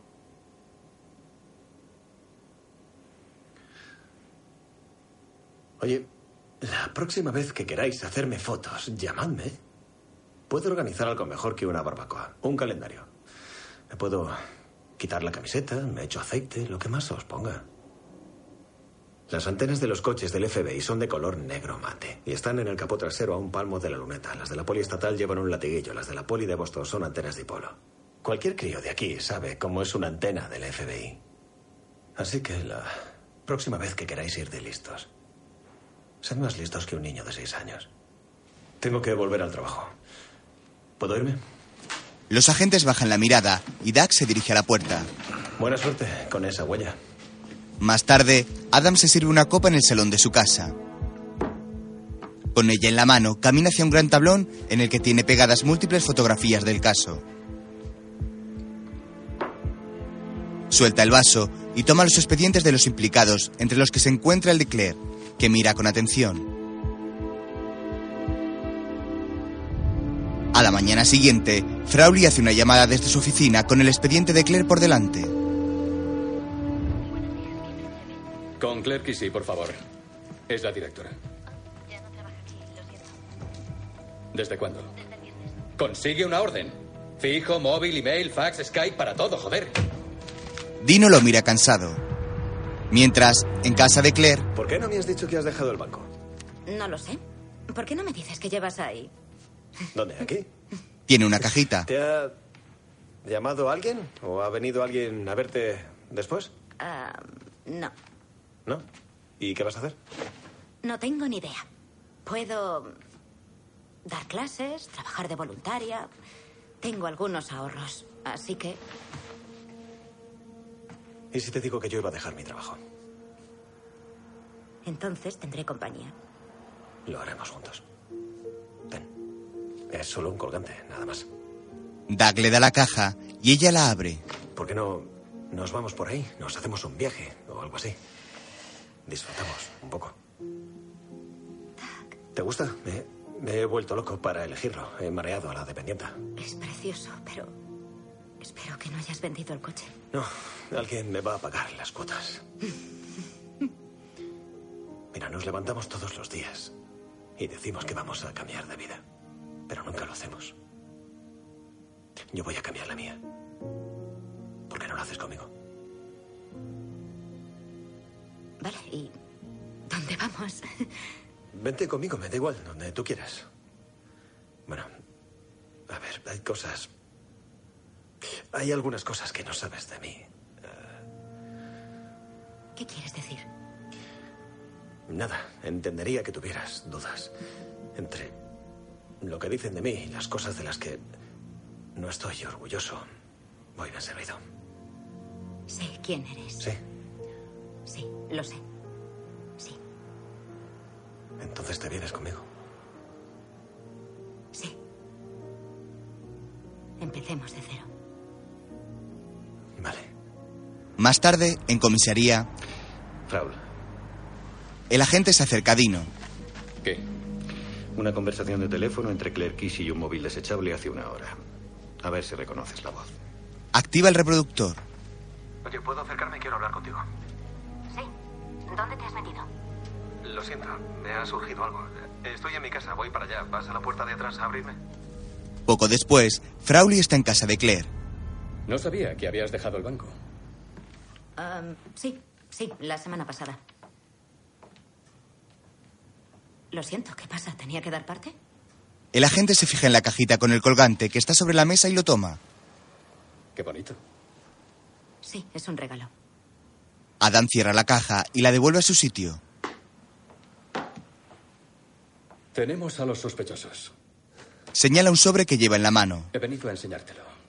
Claire lo mira confundida. Frauly abre el sobre y saca los expedientes. James Coughlin. Albert McClone. Desmond Elden. Parte de una banda que hemos relacionado con el atraco de Northern y con al menos otros tres asaltos a furgones. Muestra a Claire los documentos, que torna el gesto al descubrir la foto de Doug. ¿Te suena de algo? La mujer se queda atónita. Le abriste la cámara. Él no te hizo nada. Y ahora estáis saliendo algo que le has ocultado al FBI. Me equivoqué. Si necesitas un abogado. Mientras, Jem espera de pie junto a la verja de un cementerio. Doug se acerca a él. ¿Algún problema con nuestro piso? No, el florista. ¿Qué pasa con el florista? Tiene algo. Ah, me cago en la puta. Es pasta, Ducky. Es pasta. Estamos quemados. Pásalo. Oye, coge a otro. O hacedlo vosotros tres. O ten cabeza, joder, y pasa. No vas a hacerlo. No. ¿Y, y eso? Porque estamos quemados de cojones, ¿te parece poco? Se la colaremos, ¿vale? Lo hemos hecho mil veces. Mira, tío. Olvídalo. Haz lo que quieras. Yo paso. ¿Qué? ¿Qué, paso? ¿Qué pasas? ¿Qué parte no No entiendes? lo sé. ¿Qué quieres decir? ¿Tú qué coño crees? ¿Qué es eso de que pasas? Déjate de decir gilipolleces. A ver si lo entiendes. Quiero dejar esta mierda de barrio atrás. Está bien. Hay gente a la que no dejaré que abandones. ¿Qué? ¿A quién? Ah, venga. Doug lo mira incrédulo. ¿Hablas en serio, Jimmy? No es mi hija.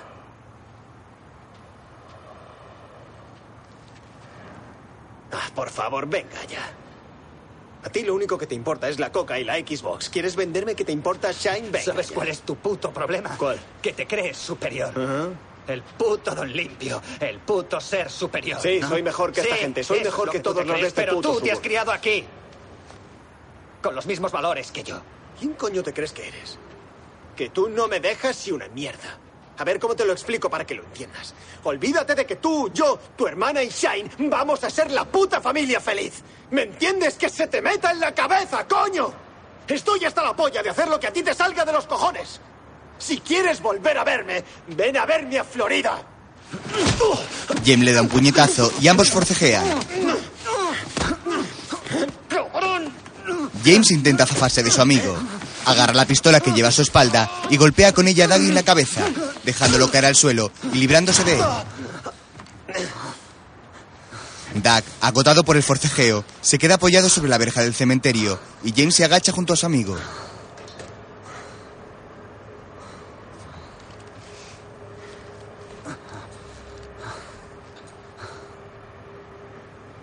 En el 302.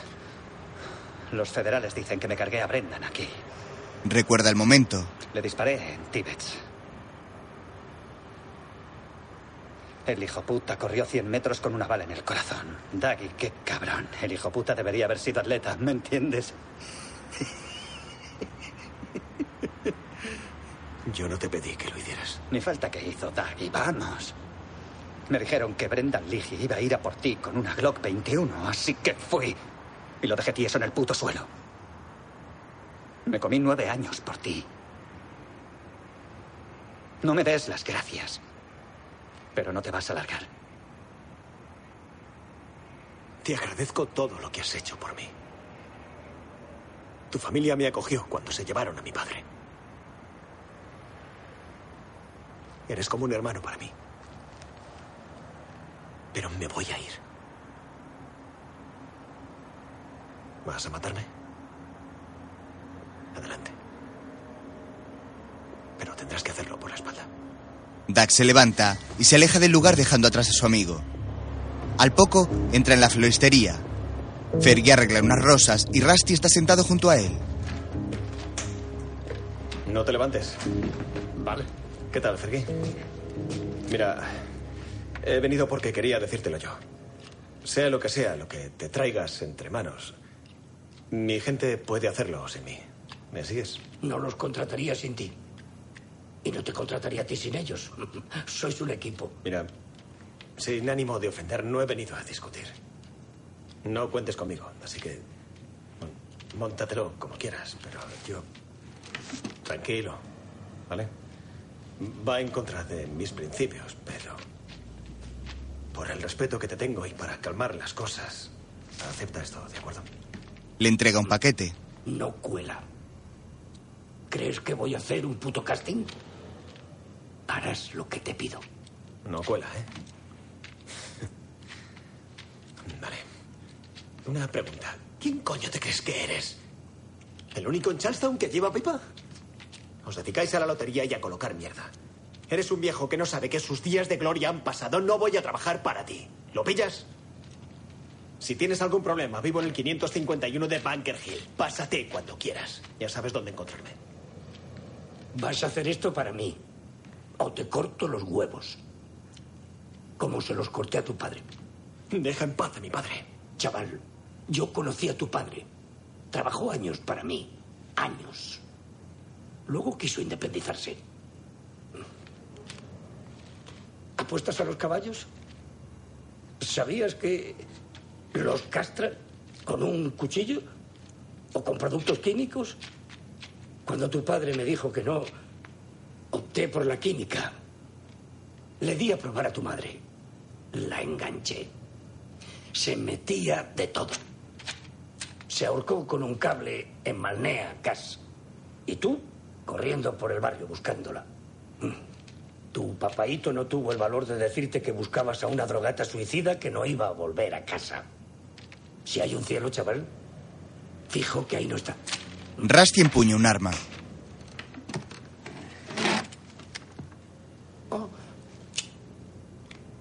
He oído que tienes una nueva novia, un encanto. Vive enfrente del parque. No quiero mandar la corona a tu casa. Pero lo haré si tengo que hacerlo. Ahora ya sé dónde encontrarte. Poco después, Claire. Claire. la busca por su casa. Llega hasta el dormitorio y al abrir la puerta del baño, la halla arrodillada llorando y con el teléfono móvil en la mano.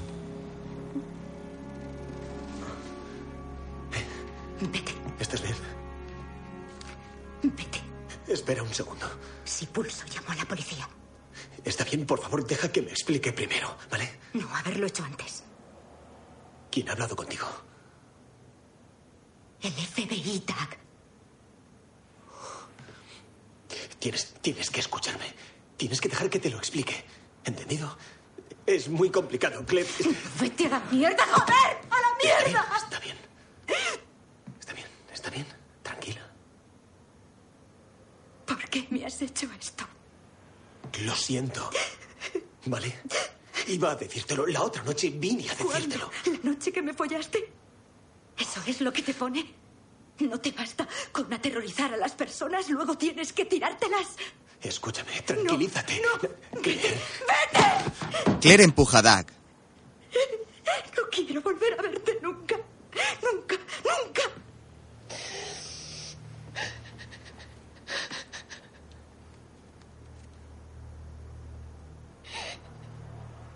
Doug se marcha cabizbajo.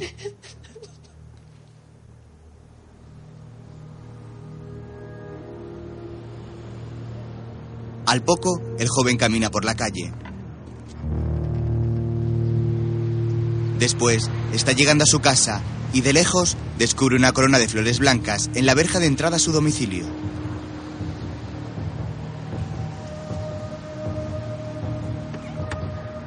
Gira la cabeza y ve a Rusty montarse en su coche. Cruzan sus miradas y el tipo se va. Al poco, Dag iracundo arranca la corona de la verja y la tira al suelo. Más tarde, llega a la floristería. de acuerdo. Lo haré. Pero si le pasa algo a ella, o si creo que puede pasarle algo, volveré. Y os mataré a los dos aquí mismo. El viejo Fergie sonríe satisfecho.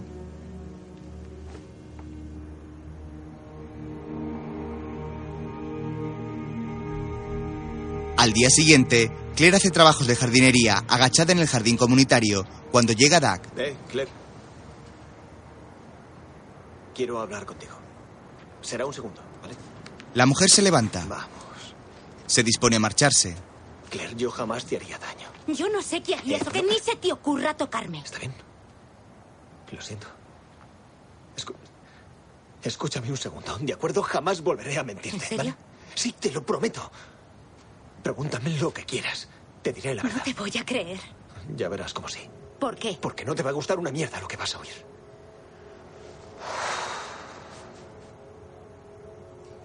Sabías que era la directora del banco, ¿no? Sí. ¿Me estabas siguiendo? Sí. ¿Cuántos bancos has atracado? Seis furgones, dos bancos. ¿Has matado a alguien? Piénsatelo. De acuerdo.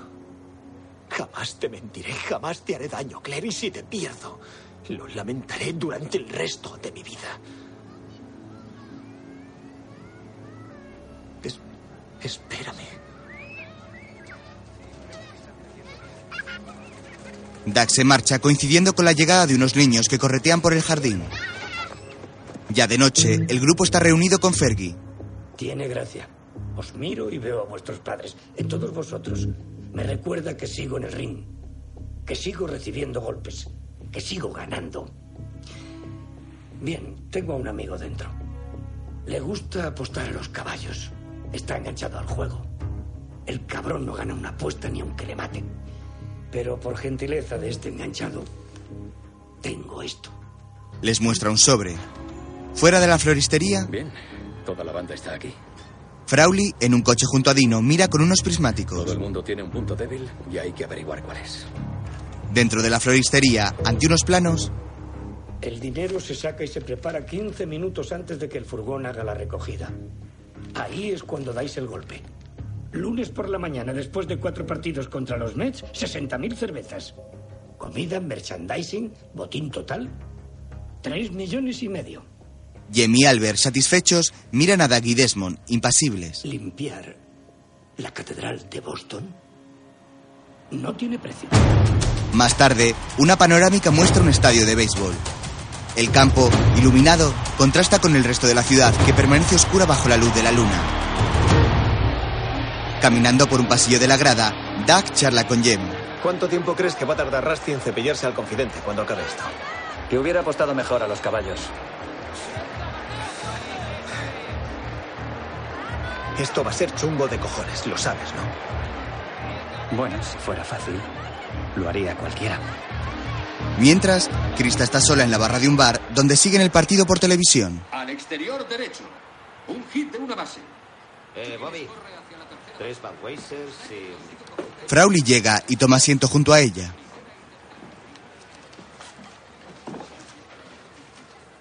No te quitan ojo, los tienes locos. ¿Qué le vamos a hacer? Tengo éxito. No me extraña. ¿Qué te trae por aquí? Por los suburbios. Soy del FBI. Y yo. Pues serás nueva. Ella da un trago a un botellín de cerveza. No estás mal. Eso no significa que vayamos a follar. El que quiera una almeja, que se moje el culo.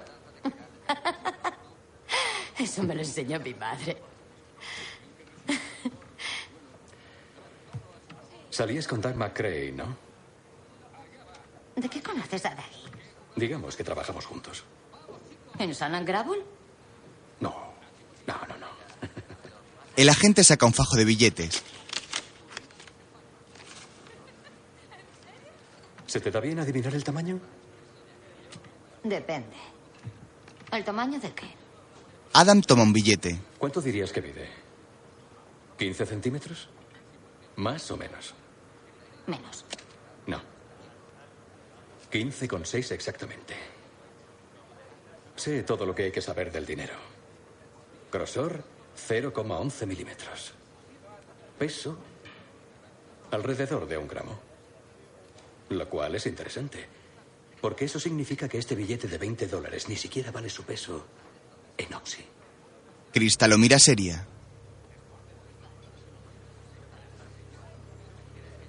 ¿Cómo va? El barman recibe una llamada. Tú recoges un paquete en el punto A, lo llevas al punto B y el florista te da C. ¿Estás pensando en escaquearte? No es tan fácil. Porque verás, si empiezo a enseñar esto por aquí, Saca su placa. lo tienes crudo. Quiero un abogado. Bien, búscatelo. Tienes que protegerte, ¿no? Y ya no solo a ti, a tu hija. A mi hija ni la nombres. ¿Cuánto tiempo has estado con McCrae? Toda mi vida. En todos los años que habéis estado juntos. ¿Cuántos colgantes de diamantes te ha regalado? Más tarde, en un taller, Jen prepara armas junto a Dagger. Ah, hierros listos. tenemos antibalas. No sé. Oye, si esto sale bien, tú también podrías dejarlo. Sí, claro. ¿Y qué hago? ¿Daggy? ¿Eh? ¿Irme a Margaritaville, ponerme hasta el culo y caerme de los taburetes como un gilipollas? Hazme un favor. Esto es muy gordo. Ten un plan B, al menos. ¿Sabes lo más curioso de la cárcel? Que la peña finja que quiere salir. No puedo volver ahí dentro, Zaggy. Así que si nos pillan, nos liamos a tiros. Al día siguiente, Doug descorre las cortinas de una de las ventanas de su casa desde donde se ve el estadio de béisbol.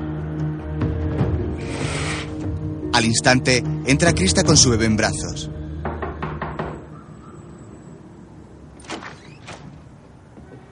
¿Qué coño haces aquí, Chris? Tengo que hablar contigo. No es un buen momento. Lo sé. ¿Lo sabes? Vale. ¿Qué es lo que quieres? Des me ha dicho que estabas aquí.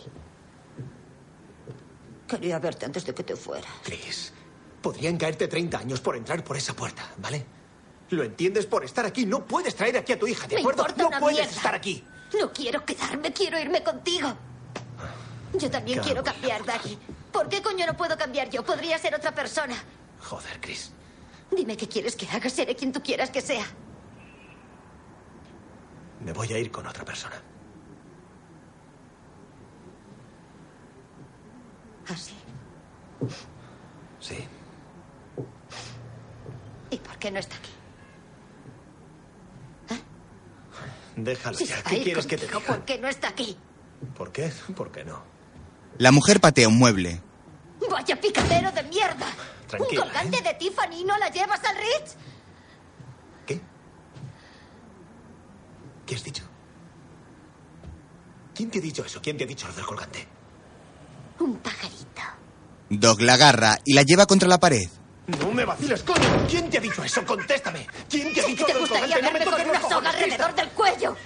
Doug va hacia la niña. Largo de aquí, coño. Venga. Ven aquí, cielo. Ven aquí, cariño. Ya está. Tranquila. Nos iremos contigo. Largo de aquí. Daggy, nos iremos contigo, joder. Ya os vais. ¿Vale? Venga. Tenéis que iros, cariño. ¿Vale? Deposita a la niña fuera del piso. No quiero irme de aquí. No me voy porque no me sale del coño. ¡No me toques, joder! ¡Sé irme sola! ¡De mí vas a pasar! Más tarde, el grupo se arma en el piso. Esto para mí. Jen viste uniforme policial. Daggy mira intranquilo por la ventana. ¡Eh! Para ya, joder. Me estás poniendo nervioso.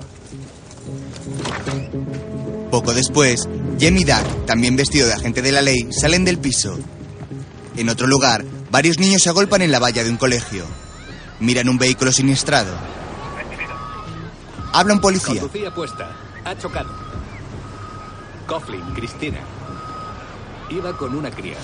Su madre está en el Mars General. Me ha pedido que te llame. De acuerdo, voy para allá. Frau le aligera el paso. Mientras, los falsos agentes Doug y James llegan a los aledaños del estadio.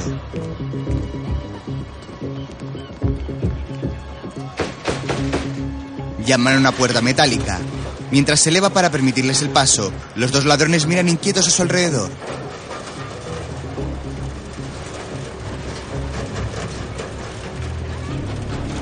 Les abre un fornido tipo rapado con rostro serio. Agentes. Sí, Entran en el recinto deportivo.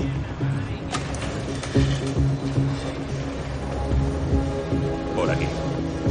Tras cerrar la puerta, el tipo les indica el camino y siguen sus pasos.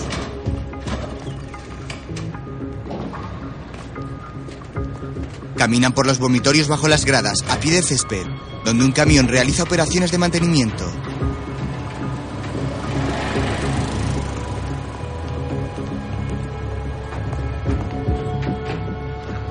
Fuera del estadio, Desmond cargado con macutos accede al interior por una trampilla de respiración en el suelo.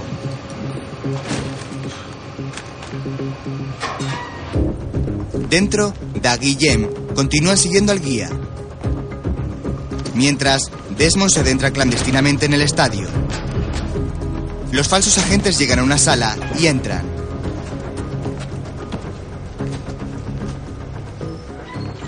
Esa es la puerta.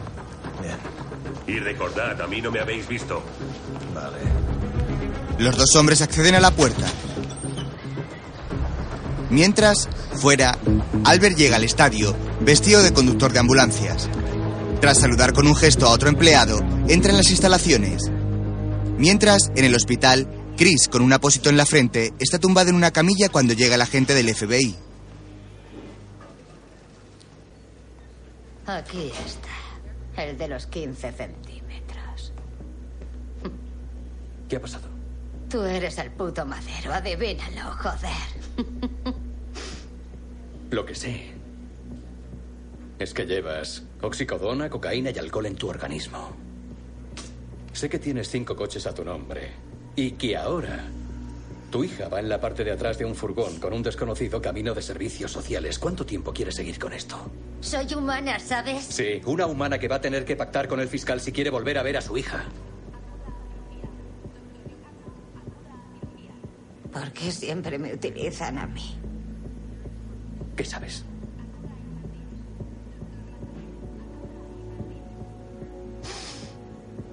Solo sé eso, que... Daggy piensa largarse después. Espera, ¿después? ¿Después de qué? Krista, no seas tonta. Esto podría ser vital para Shane. Podría cambiarle la vida. Krista se derrumba.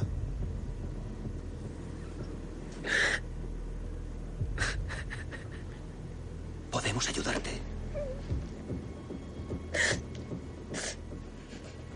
Mientras, en el estadio, los falsos agentes se adentran en oscuros pasillos hasta llegar a una sala subterránea llena de válvulas y paneles de suministro.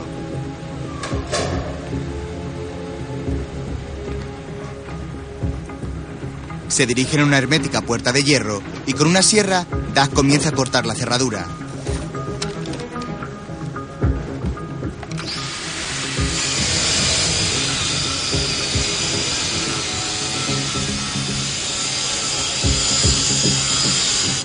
Por su parte, Desmond llega a una sala de control y manipula unos cuadros eléctricos. Dale. Con una palanca, Jem abre la puerta. Doug habla con Desmond por un walkie-talkie. ¿Estás ahí? Todo listo. Vale, adelante. ¿Todo listo? Sí. Desmond desconecta unos cables que hacen que se pierda la señal de las cámaras de vigilancia. Mientras, Doug y James llegan a un pasillo custodiado.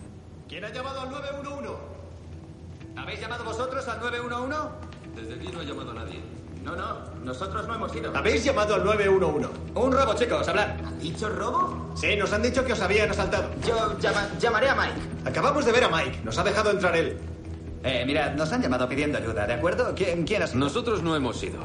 Son agentes de seguridad. Sí. ¿Nadie ha llamado? ¿Qué hacemos aquí? Espera, ¿y Mike?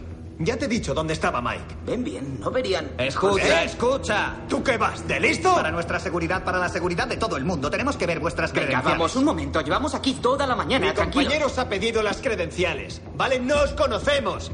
Hasta que identifiquemos a todo el mundo, vamos a necesitar vuestras credenciales y que os tiréis al suelo. ¡Ahora! ¡Eh, eh! ¡Manos ¡Alto, quietas, eh! del arma! Eh, tranquilos.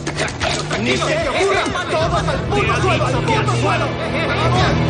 ¡Suelo todo! ¡Puto suelo! Eso es. Manos atrás. Boca abajo. Manos atrás. Vamos.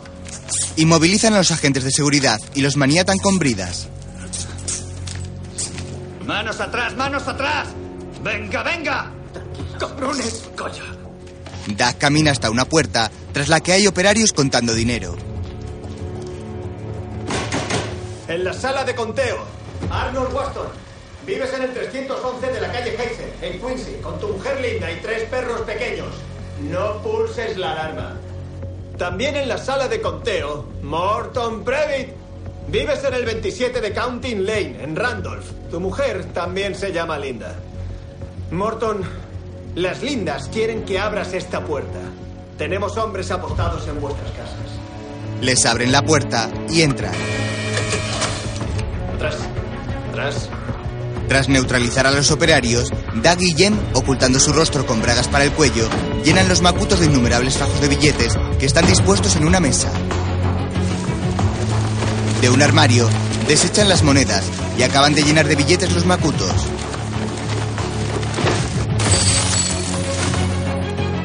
¿Creéis que vais a salir de aquí? Tengo amigos trabajando en la cárcel, os van a dar por todos lados. Tranquilo, abuelo. Aquí nadie va a ir a la cárcel. Bien, listos. Cargados con el botín, salen de la sala. Se dirigen a una puerta. Antes de salir, descubren su rostro para no levantar sospechas.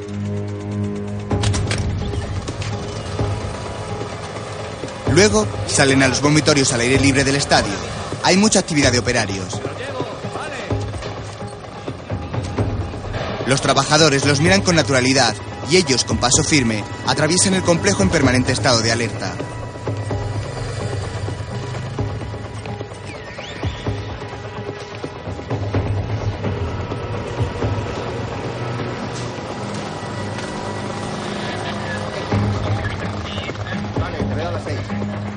Tras superar una garita de seguridad donde un agente distraído habla por teléfono, alcanzan una rampa que les conduce a los aparcamientos subterráneos.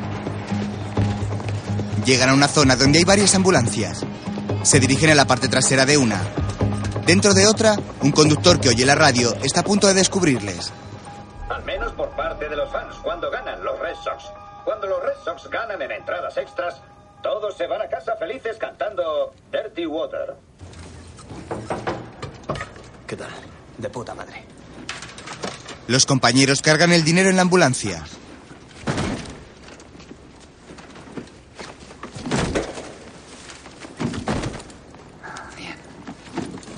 El último hijo de puta que robó así a los Red Sox fue Jack Clark. Doug, desconfiado tras vestirse como los demás de técnico sanitario, se aparta unos metros de la ambulancia y comienza a inspeccionar el lugar.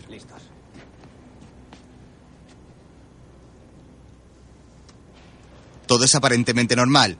El aparcamiento está en calma, pero el hombre parece presentir que algo no va bien. Mira a todos lados y se muestra alerta.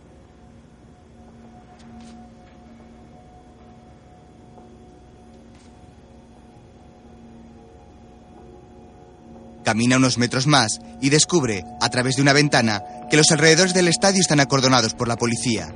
Muchos agentes se preparan para entrar en acción. La operación está siendo dirigida por Frowley, que agarra un arma. Dino se dirige a su compañero. Hemos peinado la zona, no hay coches ni furgonetas, nada. Será demasiado pronto o demasiado tarde. Chicos, vamos, quiero esta calle despejada. Venga, no quiero a nadie aquí. Vamos. Señor, hemos intentado contactar con la sala de conteo. No nos contestan. Adam se extraña. Dentro, junto a la ambulancia, Vamos, nos largamos. Venga. Jen ve acercarse a alguien con una linterna y abre fuego. Vamos, vamos. Fuera, los cuerpos policiales, con Frauly a la cabeza, corren hasta la zona de la que provienen los disparos. Dentro, los miembros de la banda se arman. James camina hacia su objetivo y recibe disparos que no le alcanzan.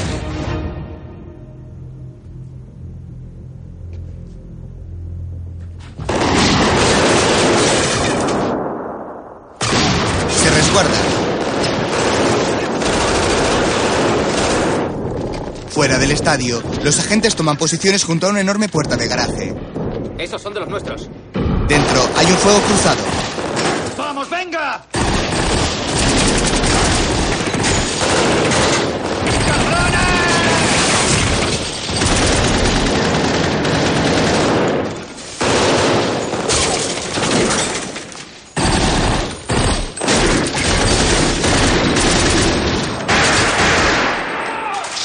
Albert es alcanzado. ¿Está bien? ¿Está bien? ¡Le has salvado el chaleco! Reciben disparos desde un vehículo blindado que atasca la puerta. Doug responde al ataque. ¡Eh, Des! ¡Dale al botón! Desmond y Doug van hacia el camión blindado. Mientras Doug dispara sin parar al interior por una abertura, Desmond abre la puerta del garaje. A continuación, el camión sale del garaje y los agentes fuera abren fuego contra él.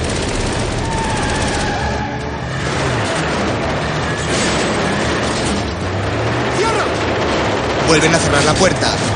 Fuera, el camión con el conductor abatido circula hacia adelante sin control.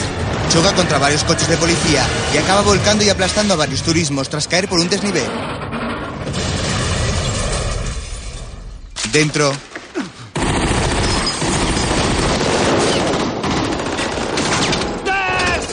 James se queda sin munición. Vamos, vamos. Cambia de arma. Mientras, Van de técnicos sanitarios. He contado cuatro. A lo mejor le hemos dado a uno. Vamos. agentes especiales se acercan por fuera. ¡Tenemos que largarnos, coño! ¡Hay cientos de polis ahí fuera, joder! Uno de los agentes lanza una granada al interior a través de una ventana. ¡Tapaos los oídos!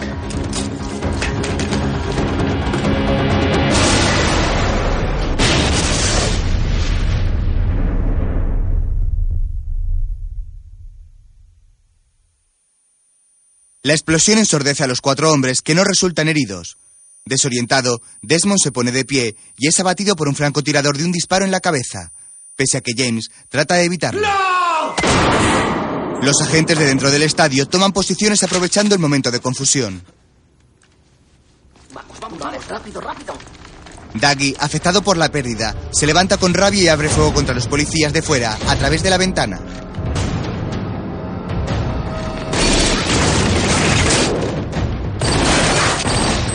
Por su parte, acaba con un agente que se acercaba protegiéndose tras su escudo. Luego vuelve a ponerse a resguardo. ¡Vamos, hay que sacarlos de aquí, joder! ¡Al segundo coche! Jem y Daggy se reúnen con Albert junto a la ambulancia. No buscan a polis. Voy a salir por ahí. Escaqueos por las puertas laterales vestidos de maderos. Ahí fuera está el puto departamento entero. A mí me pueden trincar. Tranquilos, solo les daré vuestros nombres. Se miran resignados. Poco después, la ambulancia conducida por Albert derriba la puerta de salida y trata de escapar del cordón policial. Frauly dispara las ruedas del vehículo de emergencias. Otros agentes abaten al solitario conductor y la ambulancia acaba chocando aparatosamente contra un furgón policial, quedando el cuerpo sin vida de Albert con la cabeza apoyada en el volante.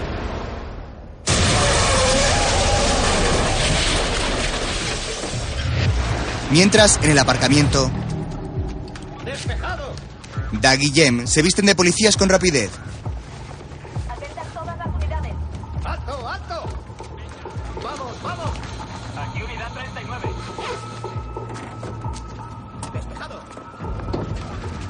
¡Eh! ¡No os mováis! ¡No os mováis! ¡Abajo las armas!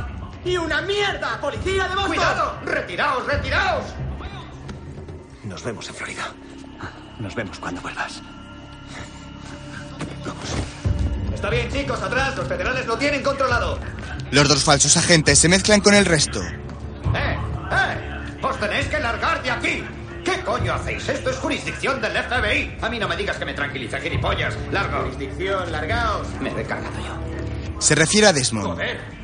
Aprovechando la confusión que genera lucha de poder entre agentes de distintos cuerpos, Doug se marcha del lugar. Fuera, Frauly se acerca a la ambulancia siniestrada y oye a un policía veterano. No sé cómo de inteligentes son los de seguridad aquí, pero dicen que les han robado unos polis. ¿Unos polis? Sí, dos polis han dicho. El agente del FBI se queda pensativo. Al poco, patrulla por los alrededores buscando algún agente sospechoso.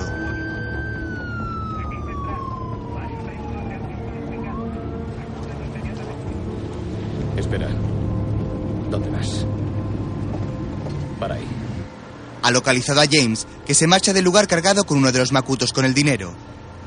Le sigue caminando. Doug, desde lejos, presencia la escena.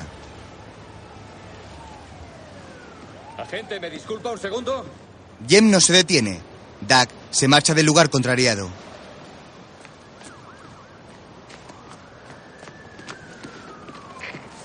Tenemos a Coughlin. Va hacia el sur por Boylston. Aparcamiento del hotel de Van Ness. Va uniformado de poli. Agente. Coughlin.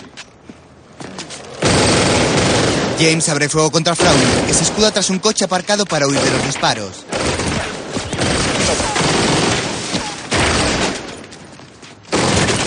Finalmente, el ladrón echa a correr. El agente del FBI le persigue y trata de abatirlo. En un cruce de caminos, al final de la calle por la que corre, varios vehículos le cortan el paso. Desde lejos, Doug ve como su amigo trata de escabullirse entre los coches que circulan.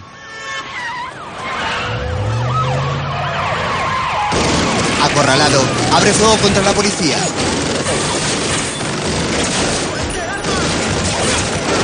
Mata a un agente. Un turismo se detiene ante Frowley. ¡Apártese, apártese! El coche se retira. James recibe un disparo en el pecho y cae al suelo ileso, merced a su chaleco antibalas. Trata de huir, pero es herido en la pierna y se resguarda tras una cabina.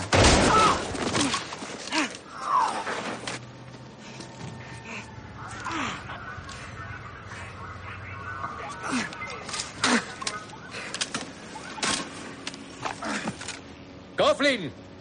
¡Tira el arma! ¡Que te follen! ¡Venga, Jimmy! ¡Manos arriba! ¡Que te Sentado en el suelo, herido y rodeado, se muestra consternado.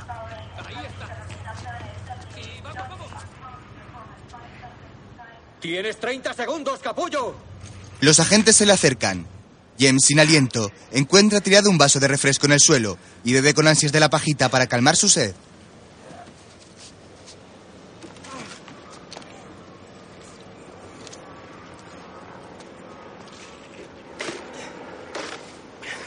Luego se arma con dos pistolas, una en cada mano.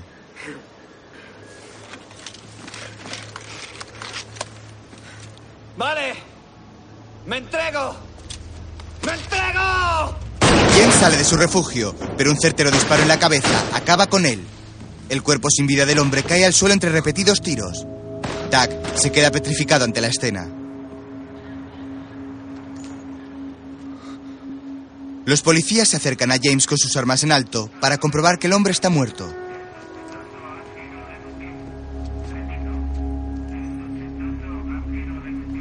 Discretamente, Doug se sube a un coche de policía y abandona el lugar. Adam, que tiene su mirada fija en el fallecido, repara levemente en la partida del vehículo, pero no reacciona.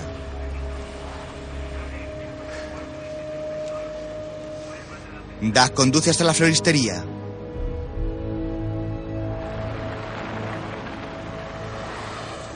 Detiene el coche, baja y entra en la tienda. Las cámaras de vigilancia del local graban su llegada. Rusty, algo ha salido mal. Acércate. Se acerca. Doug le dispara en la sien y el hombre se desploma al instante. Con el arma en la mano, Doug entra en la trastienda de la floristería, pasando por encima del cuerpo sin vida de Rusty. Fergie. Fergie sale armado. Ambos se disparan repetidamente. Doug toca su pecho protegido por el chaleco antibalas. En cambio, Fergie se tambalea herido cayendo lentamente al suelo.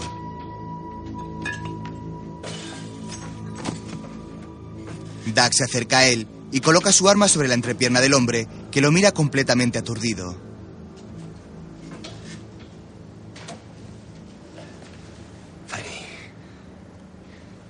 Recuerda quién te ha cortado los huevos. Más tarde, Eh, llegué pisándole. Vi al sospechoso cruzar la calle corriendo con una Tec 9. Frené en seco, me bajé del patrulla y empecé a disparar al sospechoso. un gran despliegue policial cerca la zona del tiroteo y uno de los policías da parte de los hechos. Frauly acude junto a Dino. Dino intenta escuchar una alerta en su radio del coche, pero la señal está distorsionada, así que llama a un compañero. Eh, Bobby, Bobby, ¿qué ha pasado? Se han cargado a Fergie. Mierda, ha tenido que ser McRae. Mientras, Doug abre una trampilla repleta de billetes y comienza a meterlos discretamente en una bolsa negra. Luego, Soy yo. hablan por teléfono. Sí, estoy bien, lo sé, pero estoy bien, estoy bien. Claire, quiero verte. Claire está rodeada de policías. Tiene que ser pronto. No tengo mucho tiempo. La mujer se acerca a la ventana. Claire,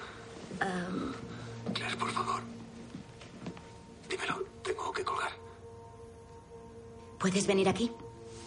Doug se encuentra en la ventana de un edificio cercano. Toma unos prismáticos y mira el apartamento de Claire. ¿Quieres que vaya para allá? Doug descubre a los policías que acompañan a la mujer. No creo que sea una buena idea. ¿Por qué? Doug la observa desde la ventana. ¿Y si hay polis ahí?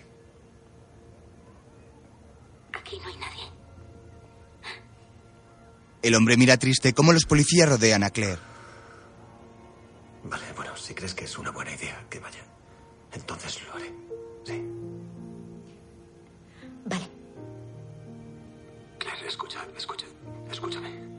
La mujer asiente derrotada.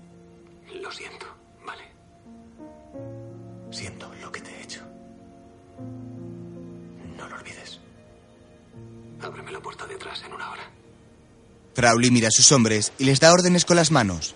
De acuerdo. Hasta ahora. Espera, Doug, Doug. Sí. Quiero que vengas. Quiero, quiero verte.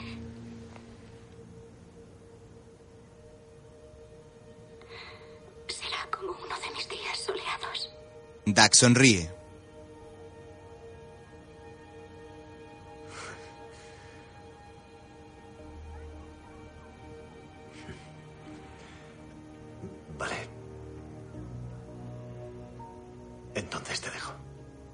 Las lágrimas inundan los ojos de Claire.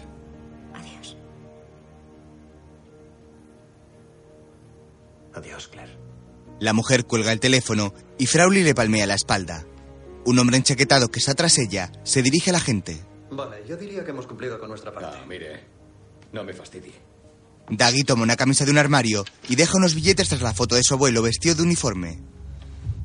Aunque diga que va a venir, quiero agentes en Logan, en South Station, en el centro, en Greyhound, en el metro, ahora. La ciudad está cubierta. Bien. Doug sale luciendo uniforme y gorra azul a la azotea de un edificio y salta al bloque contiguo. Baja por las escaleras y camina por la calle con su bolsa negra en la mano. Entre tanto, Dino está junto a Claire en la puerta trasera de su casa, ayudándola a colocarse bien el abrigo. Adam los observa desde un lateral. Por su parte, Doug se topa con dos hombres que esperan junto a una furgoneta. Oiga, hemos despejado la calle. Voy al trabajo, ya me voy. Doug continúa su camino. A la vuelta de una esquina se encuentra con dos policías. Doug les da la espalda y acelera el paso. Poco después, un hombre se acerca a Frowley. ¿Cuánto ha pasado? 40 minutos. ¿Callejón despejado? Sí, señor. Adam asiente y el agente se marcha. Mientras Claire espera paciente junto a la puerta de casa, Doug acude al jardín en el que suele trabajar la mujer. Poco después, llega con su bolsa a un aparcamiento de autobuses y se monta en uno de ellos.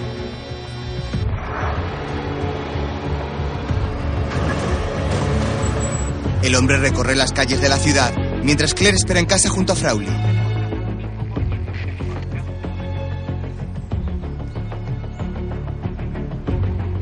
Más tarde, Doug llega a una estación de autobuses y se detiene. Baja del vehículo y se cruza con otro conductor al que saluda con un gesto de cabeza. En casa de Claire, Frowley mira al cielo pensativo. Mis días soleados. El hombre asiente y mira a Claire.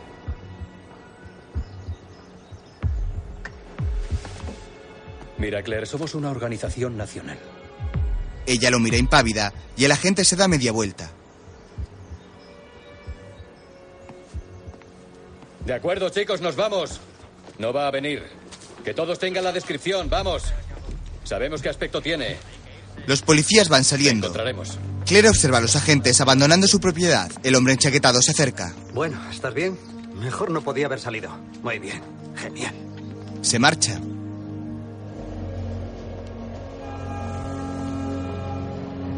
Mientras, Doug llega a una estación de ferrocarril con su bolsa en la mano y se coloca en el andén en el que está entrando un tren.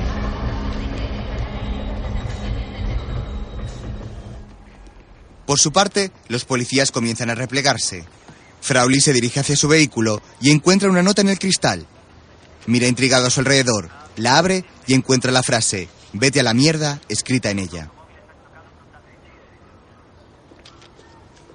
Se la da al hombre enchaquetado, que pasa junto a él. Es para ti. Mira de nuevo a su alrededor y se sube a su coche.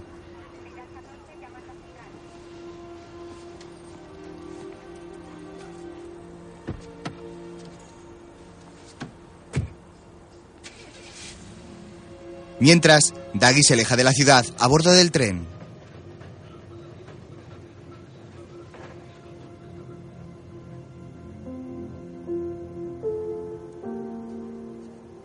Tiempo después, Claire está de rodillas en el jardín del barrio, arreglando unas plantas y removiendo la tierra. Repentinamente, repara en algo que hay enterrado. Aparta la tierra con las manos y saca una bolsa.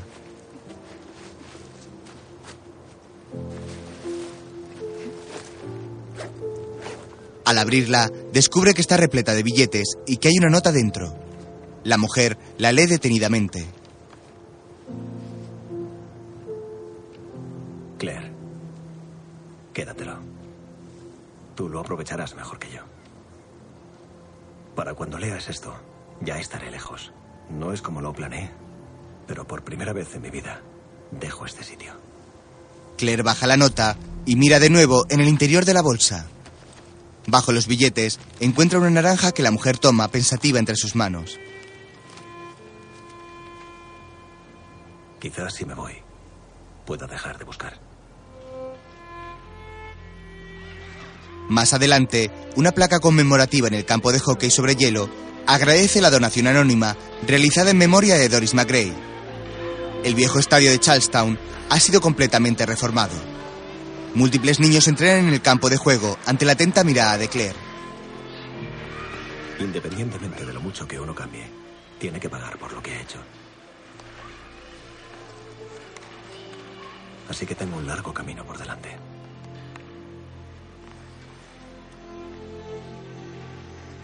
Pero sé que volveré a verte.